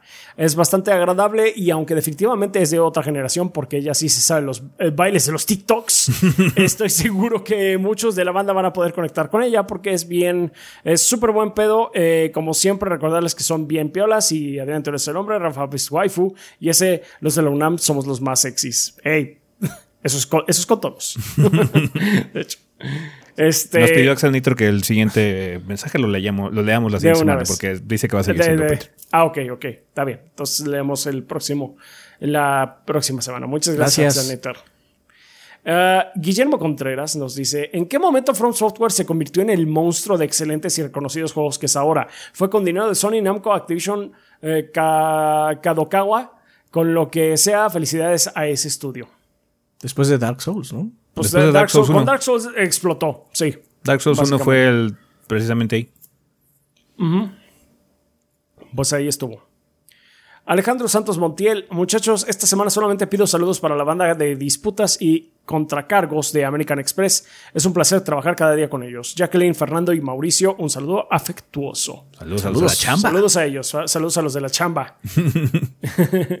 Rulon Kowalski, duda seria. Es para una tesis que nunca voy a hacer. Si van a una heladería, ¿qué sabor de helado pedirían? Saludos. A mí me Pues gusta mucho de lo que tenga Blueberry. ganas. A mí me gusta mucho Blueberry donde lo tienen. Generalmente siempre pruebo las moras en donde, donde las tengan. Si no tienen, el segundo que cato siempre es el de pistache. Porque el de pistache es muy bueno. Es, muy bueno cuando está bueno, pero es muy malo cuando está malo. Pistache, a mí me gustan mucho los de café. Todavía- Básico, chocolate. Bueno, pues sí. Eh, sí, Aunque-. Si. Mucha gente se queja del helado de vainilla porque pues es muy vainilla, ¿no? O sea, es como muy básico. Es para el los- helado de- el helado es de vainilla también lo pueden cagar. De hecho, ahí los de vainilla muy malos. Hay unos muy buenos. No, pero es que o sea, el helado de vainilla siento que es porque como está en los, en los sabores básicos, no tiene tanto appeal como el chocolate porque el chocolate es bueno incluso cuando es malo. Sí, sí, eh, sí es malo. Sí. Pero también un, un buen helado de vainilla. Chingón, ¿eh? Sí, sí, sí. Sí, digamos, si piensas en vainilla, creo que la gente, la mente va mucho así como el de Holanda, acá todo chafa y Sí, que es súper terrible, químico, pero ¿no? la vainilla que sí es vainilla, sí es. Uf, Mm. es muy, muy buena. La vainilla así como chingona. Uf. Pero sí, si, no, si es una heladería así que no conozco, chocolate. no lo voy a cagar. Pues sí. Muy bien. Ah, seguimos con Shadow Ryujin que nos dice que hay gordos. eh, Too Long Did Not Read de la semana pasada. Avancé vergas en Bloodborne. Esta semana el avance fue significante. Maté a las brujas de Hemwick, a la vicaria, a las sombras de Yarnam, a Rom, Logarius, Amígdala y al Renacido. No, pues sí jugó. Si jugaste un chingo. Estoy iniciando el DLC de Old Hunters. Espero terminar Bloodborne este fin de semana para así iniciar Dark Souls 3. Nice. Sí, muy, muy bien. Por otro lado, en mi trabajo me ofrecieron un puesto que acaba de quedar disponible. Conlleva más responsabilidades, pero me da la oportunidad de aprender muchas más cosas nuevas, además de abrirme puertas dentro de mi trabajo. ¿Pueden mandarme un Jack Joyce para la buena suerte? Jack Pues, Joyce. somos Jack Joyce para ti. Ok, pregunta random 1. ¿Hay alguna, alguno o alguna VTuber que les guste ver? Yo he intentado entrar a ese mundo y no he podido. Mm, No realmente. Sí. No he podido. No, no, no sé. No es lo mío. Mucho shitposting. Sí, he visto algunos de Final, pero así que digas que vea recurrentemente, no. De hecho, los, los streamers de Final que más sigo son dos güeyes que sí están en la webcam. Sí. Sí, sí, sí. Ah, pregunta Random 2. ¿Qué cri- criatura de videojuego les gustaría tener de mascota? ¿Tendrían una dotación de alimento de por vida, incluso si ese alimento no existe en este mundo? Mm. Supongo que los perros de Monster Hunter Rise son útiles. Puedes cabalgar en ellos. Eso estarían cabrones. sí. Llévame a la tienda, perro. ¡Sí! Ah, sí. O los caballos de. Un caballo de Skyrim. Un caballo de Skyrim antigravedad también estaría verga. Antigravedad, eso estaría verga, sí. Está bien. Sí. La cita es en el piso 34. No hay problema. I can do the splits, no No problem. problem. Saludos a ustedes y a toda la banda. Pues muchas gracias. Saludos, eh, Shadow Ryujin. Y también nos eh, patrocinan Sam's Dark P, Miguel Ángel de Riquer, Miguel Mario, Miguel Iscoa, Mr. Fly 21, Jonis Vergara, Kionashi, Mapachito Sarnoso, Benjamín Vázquez López, Diego Monroy Fraustro, Luis Vargas, Mario Montenegro, Carlos Obed Ventusini, Bubble Gomers, Pedro A, Ramírez A, Enrique Heredia Olea, Huevito con Papas, Gas D, Hideki, Armando Sanser, Nefog, Esvin Zamora, Carotoido y Esteban Meneses. Muchas gracias a todos ellos y a todos nuestros Patreons de 20 dólares para arriba, que ustedes son nuestros Lord Bombones y prácticamente gracias a ustedes, Adrián y yo estamos eh, eh, trabajando en este proyecto de tiempo completo. Pero pues también queremos agradecerlos a, todos nuestros Patreons que de un dólar para arriba, que ya saben que es una cantidad eh, que pues se resume a comprarme un cafecito a mí al mes o a Adrián unos chocorroles. pues se aseguran de que sigamos aquí brindándoles contenido. También queremos agradecerles a nuestros suscriptores en Twitch que están ahí al pie del cañón, que se la pasan viendo eh, pues nuestras locuras y pues eh, eh, cumpliendo nuestros retos a la comu- comunidad siendo tan piolas como para eh, garantizar un stream de cuatro horas del Den Ring. Estuvo cabrón. Estuvo cabrón. Estuvo cabrón. Muchas gracias, banda. A todos ustedes que nos ven, nos escuchan y difunden la palabra del gordeo. Ya saben que sin ustedes eh, este proyecto no despegaría. No seríamos nada. Ustedes son la sangre que eh, nutre, nutre a los gordos. Entonces, muchísimas gracias, banda. Muchas gracias, Gracias. banda. En efecto. Vale, pues vamos a pasar a la sección de preguntas, banda. Ya, eh, ya, saben que tienen tres caminos que pueden seguir para dejar sus interrogantes. Una de ellas es dejar un comentario aquí en la parte de abajo del video de YouTube que están viendo. Solo por favor les pedimos que dejen la palabra pregunta al inicio para saber qué es para esta sección y que no se confunda con la vida después del podcast. Si no, pueden hacer lo mismo también en la página en 3g.com.mx o en la sala específica para preguntas del podcast de nuestro servidor de Discord. No tienen que ser ni Patreons ni suscriptores para poder usar esa sala. Es completamente abierta. Solamente entran a nuestro servidor que es Discord .gg diagonal 3 gordos B. Muy bien, preguntas como cuáles, como la de Winter de Discord, precisamente, que nos dice: Hola gordos, con la tendencia ahora con KOF y el anuncio de Street Fighter 6, me gustaría saber qué tal se juegan los juegos de pelea en PlayStation 5 usando el DualSense. La verdad, recuerdo cómo sufría mi control de 360 jugando Street Fighter 4 y Blaze Blue por los palancazos a la hora de querer hacer los trials. Y me genera curiosidad saber qué tan cómodo es el DualSense para este tipo de juegos y si aguanta vara o si es frágil, ya que siento que con estos el control la sufre más. Sin más que agregar, les mando un saludo y gracias por su arduo trabajo. Me sorprendieron con la reseña del Den Ring. Mm, pues muchas gracias. No, eh, la verdad es que el, los controles en sí de PlayStation siempre han sido muy buenos para ah, jugar los juegos de pelas, por lo menos en mi opinión. Te puedo decir que yo siempre he estado, me he sentido muy a gusto con, eh, incluso desde el control eh, del PlayStation 1, jugando los juegos de pelea. De, Street Fighter y demás. Mm. Y este particularmente, el DualSense se siente muy bien. El, el D-pad se siente muy, muy bien, en mi opinión. Ahí, ahí está el punto, el D-pad, porque menciona qué tan frágil es. Yo creo que si juegas con la palanca, hay gente que juega juegos de con la palanca. Sí, es, sí, no creo que sea lo mejor, porque la palanca ya sabemos que es este. Propensa al drift. tener el propensa drift, propensa al drift. O sea, güey, o sea, si, si frotas algo en un juego de peleas, la palanca. Sí, no, y sobre todo porque hay, o sea, yo entiendo que sí hay personajes que se ajustan más a que uses la, eh, eh, la palanca principalmente a lo mejor los grapplers con sus pinches secuencias de 360. Pura mantequilla, perro. pura mantequilla.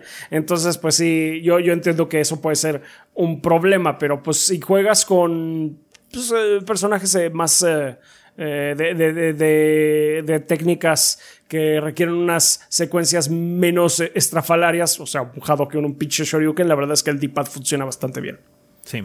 Un problema que tienen las dos plataformas, el Xbox Series y el PlayStation para juegos de peleas es que los triggers pueden ser un poco frágiles. Eh, mm, personalmente no nos ha pasado con los triggers en el DualSense, eh, pero creo que aquí se le jodió uno, ¿no?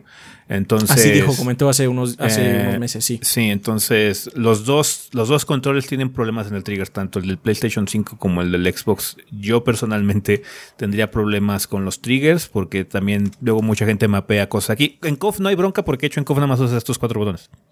Entonces, eh, sí, depende mucho del juego, pero sí, em, en general, si usas D-pad, siento que el control, el DualSense aguanta vara. ¿ah? Digo, los triggers, tenemos testimonial de que se han jodido, eh, pero eh, personalmente no nos ha pasado. se te jodió el del Xbox y a, a Kit se le jodió el del Play. Sí, sí a mí mi, control de Xbox por jugar Final Fantasy, este, con él ya los triggers se atoran, así como salieron muy débiles esos triggers. Cosa que no pasa con los del One. El control de Xbox One aguantaba mejor. Eh, algo pasó con los triggers del Xbox Series y no. De hecho, sí. No están, no tan, no están tan padres. Pero sí, en general, si vas a usar D-pad o el pad de dirección es, un muy buen control para juegos de pelea. Pero pues no estaría. O sea, también posiblemente puedas invertir en un control específico para juegos de pelea. Hay algunos que son controles controles. También puede ser. Vale, pues muchas gracias Winter por la pregunta. Nos escribe también Valeria U. García de YouTube que dice, hola gordos, ¿cómo van? ¿Qué tal les fue con la vacunación? Bastante bien, bastante bien. Bastante bien. Ahora que Nintendo va a cerrar las tiendas de Wii U y 3DS, nos vamos a quedar sin varios juegos, sobre todo en la consola portátil. ¿Qué juego de 3DS nos recomendarían antes de que esta, de que esta eShop muera? Yo les recomiendo Super Mario 3D Land, Mario Luigi, Luigi's Mansion, WarioWare Gold, Reading Heaven Megamix y Ultimate NES Remix. Saludos a Charlie, Kamikat y Manuel X. Gracias, gorditos, y que el gordeo sea eterno. Eh, de hecho, hicimos una lista eh, que entre todos te recomendamos el Shin Megami Tensei 4 y el Apocalypse, el Strange Journey Redux, eh, que es también un Shin Megami Tensei, Fire Emblem Awakenings, porque supongo que es FE, no FF. Este, ah, sí. Ah, sí. Y sí, en general sí. todos los Fire Emblem eh, de, de, de 3DS son bastante buenos. eh, Yo pero- ya estaba diciendo, ¿cuál es Final Fantasy Awakening? No, es Fire Emblem. sí, sí, pero... sí, sí. sí. Fire Emblem Awakening es el mejor, en, en nuestra opinión. Sí, sí. Eh, pero también Shadows of Valentia es un juego más sencillo y todo lo que quieras, pero es- vale la pena también. Eh, Project Cross Zone eh, suena. O sea, es un juego muy. Pero es un crossover muy extraño. eh, que Es basura muy de la divertido. buena. es muy divertido. Es Es basura de la basura buena. de la buena, sí. A Link Between Worlds, obviamente, de Zelda. eh, los remakes de Ocarina, el remake de Majora's para 3DS funcionan muy bien. Y de hecho, son las. Siento que son las mejores versiones de esos juegos. Se juegan. Por las mismas limitantes de la consola que no tiene sticks realmente, se siente mejor jugarlo ahí que en la consola virtual y ese tipo de cosas, ¿no? Em, también los Shin Megami Tensei Devil Survivor, Mario Kart 7, Bravely Default y personalmente recomiendo mucho el Mario Golf de 3DS, ese es muy bueno y divertido. De hecho, si quieren dejar sus recomendaciones también ahí en los comentarios, banda. Sí, Porque pues, nosotros no conocemos toda la Sí. línea del 3DS. También eh, creo que hay varios juegos ahí de Profesor Layton y cosas así también, ¿no? Entonces igual vale la pena que mucha gente recomiende eso. Entonces, sí, eh, banda, si quieren recomendar juegos de 3DS, dejen sus listas para que la banda cheque igual hay un título que les llame la atención, ¿no? Porque estoy seguro que eh, los leos del mundo van a recomendar Etrian Odyssey y cosas así por el estilo también, ¿no? vale, pues sí, son los que se nos ocurren, Valeria. Muchas gracias por la pregunta. Eh, también nos escribe Ewar Prime 01 de YouTube que dice: Hola gordo, saludos desde Guadalajara. Y les deseo que con Elden Ring vuelva el clásico Git Good. Pero bueno, he aquí mi pregunta. ¿Creen que el tiempo castigue o juzgue la manera en que vemos un videojuego? Esto porque el juego Esto porque el juego que me hizo amar los videojuegos fue Ocarina of Time. Y mientras crecía veía como siempre estaba top entre los mejores juegos de la historia, que era algo de lo mejor que se ha hecho, etcétera, etcétera, etcétera. Pero últimamente veo que se le critica algo duro entre los medios o que incluso en los tiempos de Zelda, en los tops de Zelda ya queda muy relegado. Digo, me da algo de frío en la coliflor que con el tiempo se empiecen a olvidar los pilares sobre los que construimos los nuevos grandes títulos. Digo, cuando llegará, cuando llegará algo que deje atrás a Metal Gear Solid, ahora que Konami se esmera con matar a sus franquicias, o cómo los RPG por turnos ya no son muy bien vistos. Puede afectar a los títulos clásicos por turnos. ¿Creen que algunos juegos que fueron un super boom en su tiempo y llegaron a ser lo más grande al pasar los años terminen demostrando tanto sus defectos que ya no se puedan volver a apreciar? Creo que hablé muchísimo. Ojalá logren leer esto, dado que me interesa mucho saber su opinión. Disfruten el máximo el nuevo regalo del señor Miyazaki y que el gordo sea eterno. Pues trata mis videos favoritos es Spoilerburgo de Mass Effect y Bloodborne. Muchas gracias, Edward Prime. Em, Gracias. El, el problema que se tiene ahí es que hay que entender una cosa. Las cosas se vuelven viejas y mucho de lo que ocurre con el tiempo es que no teníamos nada mejor en ese momento. Y se entiende, por ejemplo, que por, Zelda Ocarina of Time es un muy buen juego, indudablemente, y es fundamental para Zelda como tal, su identidad. Mu- muchas de las cosas de identidad que la gente conoce es por recordar Ocarina of Time como tal, ¿no? Pero es innegable que ya no se juega tan chido. Ajá, entonces, eh, en su De hecho, tiempo... por eso estamos recomendando el 3DS. Sí, en su tiempo Sí. fue revolucionario, fue muy interesante, fue muy apreciado y tenía mucha calidad, pero las cosas mejoran. Las cosas cambian, eh, las cosas se iteran sobre ellas, ¿no? Y ya tenemos experiencias que son mucho más amigables para la gente. En lugar de jugar Ocarina of Time, si ahorita alguien me pregunta qué es el de juego, les diría Breath of the Wild. Porque Breath of the Wild es un juego muy fácil de entender con las mecánicas o mecanismos que tenemos actualmente. De hecho, Breath of the Wild es un muy buen juego para principiantes de los videojuegos porque ahí puedes hacer cosas que son lógicas que en otros juegos no puedes hacer. Entonces, eh, las cosas evolucionan y, y entiendo que sí haya como falta de apreciación por algunas personas que les interesa nada más lo nuevo, por así decirlo, pero si estás en el contexto de que, oye, entiendo que este juego es de 1998, entonces lo aprecio con una mentalidad. ¿Cuáles eran los juegos que salían en esa época? ¿Cuál fue el contexto? ¿Por qué se le reconoció este título en su momento, no? Entonces, si tienes esa mentalidad, no creo que haya muchos problemas, pero no puedes pedirle a todas las personas que hagan eso. Hay gente a la que solamente es. ¿se juega bien? Ya no tanto, porque no me interesa. No, no me interesa. Piensen de esta forma. Los videojuegos es un medio muy joven. Muchos de nosotros que estamos aquí, por el rango de edad que nosotros sabemos que tienen gracias a las estadísticas de YouTube, muchos de ustedes conocen los videojuegos en una etapa muy infa- eh, eh, infantil, no infantil no es la palabra, más bien este, joven. Temprana. Temprana. Entonces, pues tienen buenos recuerdos de esos juegos. Yo los tengo. Yo tengo muy buenos recuerdos con A Link to the Past, tengo muy buenos recuerdos con Mega Man X, tengo muy buenos recuerdos con Final Fantasy VI. Y eh, por lo mismo, me, gusta recomendar esos juegos, a pesar de que tienen sus problemas hoy en día por los años, simplemente por los años. Pero imagínense lo mismo, pero en películas. Las personas que van a ser cineastas o que son muy ávidos a ver películas, tratan de explorar la gama que existe de películas, 100 años o más de películas, ¿no? Pero la gente normal ve películas nuevas nada más. ¿Por qué? Porque pues es lo que está accesible. O sea, ¿cuánta gente ve el Ciudadano Kane? Muy poca. Es muy importante, innegable que es importante. Innegable. Pero ¿cuánta gente la ve? Pues no mucha, porque lo que la gente quiere ver es lo nuevo, lo que está padre, lo que está en el cine. Bueno, ahorita quizás no tanto con la pandemia, pero mm. quiere saber de lo nuevo, ¿no? Sí. Quiere encontrar la hotness más hot. Ajá. Eso pasa también con los juegos. Nada más que nosotros sentimos que mucha gente se siente atacada directamente cuando dices que ya no se juega tan bien. No, se juega perfecto como siempre. No, hermano. Nada más que tú lo recuerdas porque jugaste de niño o de adolescente, ¿no? Y entonces pudiste sortear estos problemas. Y no está mal. Yo, yo también disfruto jugar Ocarina con todos esos problemas porque también recuerdo cuando era niño, cuando estaba jugando. Los tres somos humanos y nos acordamos cuando éramos niños. La nostalgia también nos pega. Pero si pues lamentablemente eh, muchas de esas listas que comentas, eh, Ewa Prime, son hechas por gente que hace nostalgia también. Muchos de esos tops son pura nostalgia. Yo, la verdad, no recomendaría nunca a un niño empezar con Ocarina. De hecho, creo que es muy duro ese statement de la gente que dice, es que a mi hijo lo voy a empezar a que juegue juegos de Nintendo, de NES y que ahí llegue hasta las consolas actuales. En primera, estás privando al pobre niño de lo que están jugando sus pares, porque los niños de su escuela o los que juegue, no sé, este, van a estar jugando lo de hoy, no el NES. Sí, está padre que tú le muestres, que dices, oye, yo jugaba con esto y quizás si él se interesa está bien, pero no lo prives de la experiencia porque... Ajá, no, no, no lo obligues porque va a ser trabajo y va a ser algo, nada más lo estás haciendo para que completarte tú, de alguna manera es como... lo estás haciendo para que tú te sientas bien, no para que él se sienta bien. Ajá, es lo mismo con las películas, o sea, hay películas que son clásicos, pero a poco verías todas las películas de los 50s y 60s. Yo no. Yo no, perdóneme, pero yo no lo haría, no tengo el tiempo. No tengo el tiempo para experimentar lo peor de los 50s y 60s, no me interesa. Ajá. De en películas, tampoco en juegos. O sea, hay juegos que mucha gente habla de Rule of Rose, ¿no? Es un juego muy caro porque tiene un tiraje muy bajo, pero me da una hueva eterna jugarlo, especialmente porque la mayoría de la gente dice que está culero, nada más lo bueno es, lo, interesante es que es un juego difícil de conseguir. ¡Qué hueva! Sí.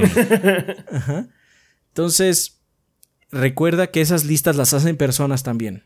No hay un consejo que diga esto es lo objetivamente mejor y entonces no se va, es inamovible. No, es un montón de gente o a veces solo una persona que es esta lista y esta lista es pues está confirmando su subjetividad. Me gustan estos juegos, estos son los mejores 10 juegos de la historia, ¿no?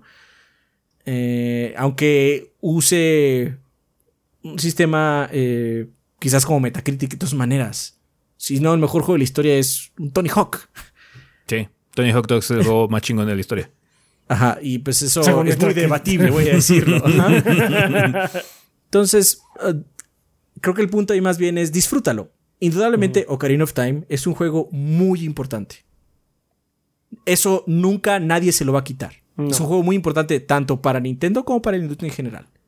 Eso nadie se lo va a quitar nunca. En su momento fue un hito, fue una obra maestra del momento, fue muchas cosas. Pero en el 2022 no le gana Breath of the Wild. Así de sencillo. Entonces, pues es Básicamente porque el otro es más nuevo. Ajá, y tiene muchas ideas. Hay juegos peores que Ocarina más adelante. Personalmente yo lo creo que sí, pero hay gente que va a decir, no, el mejor no es Ocarina, el mejor es Twilight Princess, porque lo jugué y me gustó más por X o Y razón. Subjetivo absolutamente también. No te preocupes. Nadie le va a quitar eso. Porque tú dices, es que en tu mensaje dices que te da miedo. O te da aprensión. Y dices, sí. pero ¿por qué? Estos juegos van a seguir siendo importantes, mínimo para ti. Sí, o sea, tú, lo vas, Ocarina tú recuerdas, nadie te los va a quitar. Ah, Aparte, Ocarina es un juego súper mega reconocido. Si me hubieras dicho algo así como, No sé. De hecho, Metal Gear creo que es un buen ejemplo que pones. Porque Metal Gear puede desaparecer por Konami. Sí, que de ya hecho, no hace sí. juegos. Sí, sí, sí, sí. Este. pero. O sea, Ocarina of Time va a estar bien. It's gonna be fine. Y Sí. el disfrute que tiene sobre esos títulos nadie te los va a quitar. O sea, Sí. si, si tú crees que el mejor shooter es GoldenEye, pues. Creo que estás mal, pero bueno, disfrútalo, ¿no? Es lo que a ti te guste. Así es. Vale, pues bueno, banda, muchísimas gracias por sus preguntas de esta semana. Ojalá podamos contar con ellas para el siguiente episodio. Recuerden los tres caminos que pueden utilizar para dejar sus interrogantes y ya veremos cuáles seleccionamos para la siguiente ocasión. Vale, vamos a terminar ya este desmadre, así que a despedidas.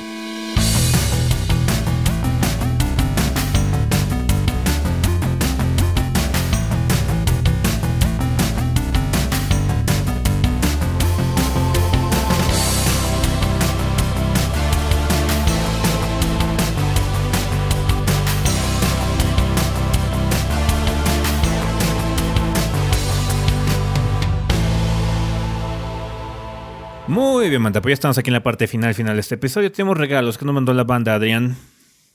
Franco Gómez dice: Hola gordos, aquí yo de nuevo. Es un gusto tenerlos de vuelta en el, con el podcast y todo su contenido. Aquí dejando un pequeño aporte a la banda, que es Stellaris para PC en GOG. Me despido, no sin antes agradecerles por su insistencia para que jugáramos Bloodborne. Lo empecé hace tres semanas y a pesar de que ya había visto el spoiler burgo y estoy usando los streams de ese como guía, no dejo de asombrarme por, el excelente, por lo excelente que es. Y de está ser posible vergas. me Vergas. Y de ser posible, me gustaría que me comentaran estas pre- me contestaran estas preguntas. ¿Por qué demonios no han sacado un parche o actualización que lo haga correr a 60p y a 60, y 60 frames? Porque Pues Sony odia. Bloodborne y a todos sus fans. Siguiente pregunta. Porque es un producto ya abandonado, básicamente. Sí, básicamente. Escuché Sí. que Bluepoint está trabajando en algo para ese juego. ¿Saben ustedes algo al respecto? Es Hay un un rumor. rumor de que rumor. From y Bluepoint y Sony están trabajando juntos, pero es un rumor. No lo tomen como una confirmación de nada. Así es. Eh, ¿Hay algún momento o época del año donde pongan todos los juegos de la PSN con descuento? Es que estoy muy mal acostumbrado a las rebajas de Steam y me da codo comprar cualquier cosa. Bueno, Todo- muchas todo gracias por todo y se cuidan y se, o- y se lo lavan. Todo el tiempo hay baratas en PlayStation. Ahorita por fechas, fechas específicas son Año Nuevo, hay, hay generalmente. Año Nuevo Chino, hay otra. De hecho, en, en Xbox también. Spring Break. Spring, eh, Spring Break, vacaciones de verano. Este. Los Game Awards, de hecho, cuando son los Game Awards Los Game también Awards ponen también. descuento. Si hay E3, también en el E3. Ujú. Y. eh, pasando Navidad. O sea, más bien pasando. No Navidad, este. Ay, ¿cómo se llama esta madre? Día de Acción de Gracias. Ah, ya. Le dicen, Sí. pero le dicen este. De otoño. Le dicen rebajas de otoño, pero son de Día de Acción de Rebajas de Gracias. otoño, sí. Sí, pero hecho, to- todo de- el tiempo hay juegos con descuento, nada más este, a veces hay como eventos y a veces no, porque de hecho ahorita entras así a la PSN y hay ofertas, ahorita puedes comprar la horrenda trilogía de Grand Theft Auto por 40 dólares en lugar de 60 haz de cuenta, ¿no? ¡Hurra! Muy bien. Pues ahí está. Eh, Dart Rorschach nos dice, ¿qué tal gorditos? Aquí Dart Rorschach volviendo con más regalos para la banda. Espero que funcionen porque no sé si tenían fecha de vencimiento. Pregunta random, héroe favorito de DC Comics. Lemon Man. bueno, es- no se llama Lemon Man. Eh, John Jones. Puede ser Shazam, yo creo. Ah, que tengan un hermoso fin de semana. Saludos desde Argentina. Regala B-Fighter 2000 y Age of Wonders 3. Muchas Perfecto. gracias. Álvaro Carrillo dice: Hola gordos, ¿listos para el del ring? Sí, está la súper. en GOG. Eso es todo. Gracias, Álvaro. Gracias. Y Miguel Ángel Vázquez Ulloa nos dice: Hola gordos, espero que llegue a tiempo mi regalo. El primero de marzo es mi cumpleaños y como dicta la tradición, aquí está mi tributo: Dark Souls 3 en Steam. Muchas gracias y pues feliz cumpleaños, Miguel Ángel. Espero que no me rompan pan las piernas. He visto sujetos combates cerca de mi casa. Eh, Pueden decir quién se lo ganó enviándome un tweet a arroba I-C-H-H-E-I-S-S-T Miguel. Bueno, pues ahí está. Bueno, sin más por el momento me despide que Elden Ring está vergas. Por cierto, ¿qué clase escogieron? Yo traigo un confesor y está bastante divertido. Ya eh, contestamos Ya eso lo hemos hace comentado a lo largo del episodio, sí. Así es. Vale. Y eso es todo. Pues ahí estuvo, banda. Muchísimas gracias por estos regalos que van a estar en nuestra cuenta eh, principal de Twitter a lo largo de los siguientes días. Eh, tenemos algo que recomendar, fuera del Elden Ring, que el Elden Ring está más que recomendado, banda. Tiene muchos pedos técnicos, tengan cuidado con la versión que van a jugar. Ahorita, sí. Aguas con la de PC. aparentemente la versión de PlayStation 5 es la mejor. Yo, yo pensé que iba a ser la del Series X, pero creo que la del Series X está sufriendo un poco. Eh, pero sí que se puede arreglar con un parche. se- pues, Bandai Namco ya prometió que se van a arreglar con parches las situaciones, pero PC está un poquito burdo el pedo, así que aguanten vara en PC. Si pueden jugarlo en consola mejor, eh, ahí creo que está un poquito más estable. Eh, pero sí, muy bueno. Elden Ring, indudablemente uno de los mejores juegos que se han hecho, punto. Entonces sí, eh, disfrútenlo, banda. Vale, eh, ¿algo más? Chequen la mini de Grid. Tiene una idea. Tiene algunas cosas coquetas. Aunque es muy básico. Entonces, chequen si les puede llamar la atención. Obviamente está súper mega opacado por Elden. Pero tiene ideas padres. Entonces, chequen la mini, por favor. Y igual y podrían como encontrar algo que les llame la atención. Vale. Ok, pues nada más nos queda recordar. Ah, Phil está de vuelta. eh, ¿Eh? Pile de literatura. Perro está Ah, sí, de sí, vuelta. sí, sí. Eh, y bueno, van a nada más queda recordarles que tenemos redes sociales. Nos pueden encontrar en Facebook y en Instagram como Tres Gordos Bastardos o Tres Gordos B. Eh, también nos pueden encontrar eh, en Twitter como TrichoBB. Esa es nuestra red social principal, de hecho. Si no, tenemos también cuentas personales como Chobi Adrián, Chobi Rafa, eh, Chobi S, Chobi Gris, Cinti Kazami, bajo VG, por si quieren hablar con alguno de los miembros del staff del, del Gordeo. Si no, este, pues bueno, muchísimas gracias por seguirnos donde sea que nos sigan. Eh, también a toda la gente que nos apoya en Patreon, que nos apoya a través de Twitch, que compra productos en la tienda y todo ese desmadre. Entonces, muchísimas gracias, banda, por todo el apoyo. También a toda la gente que escucha la versión en audio de este programa a través de Spotify, Podbean, eh, Apple Podcasts, o donde sea que esto escuchen. Muchísimas gracias. Vergas, pensamiento final. Elden está chingón. Está Está chingón. muy cabrón. Muy, muy cabrón. Ojalá lo estén disfrutando, banda. Eh, ojalá lo puedan jugar eh, en donde sea que lo puedan jugar. Y disfrútenlo. Disfrútenlo. Está bastante cabrón el juego, banda. Les espera una aventura muy chingona. Vale, pues bueno, eso sería todo con respecto a este episodio. Nosotros nos vamos. Bye. Bye. Bye.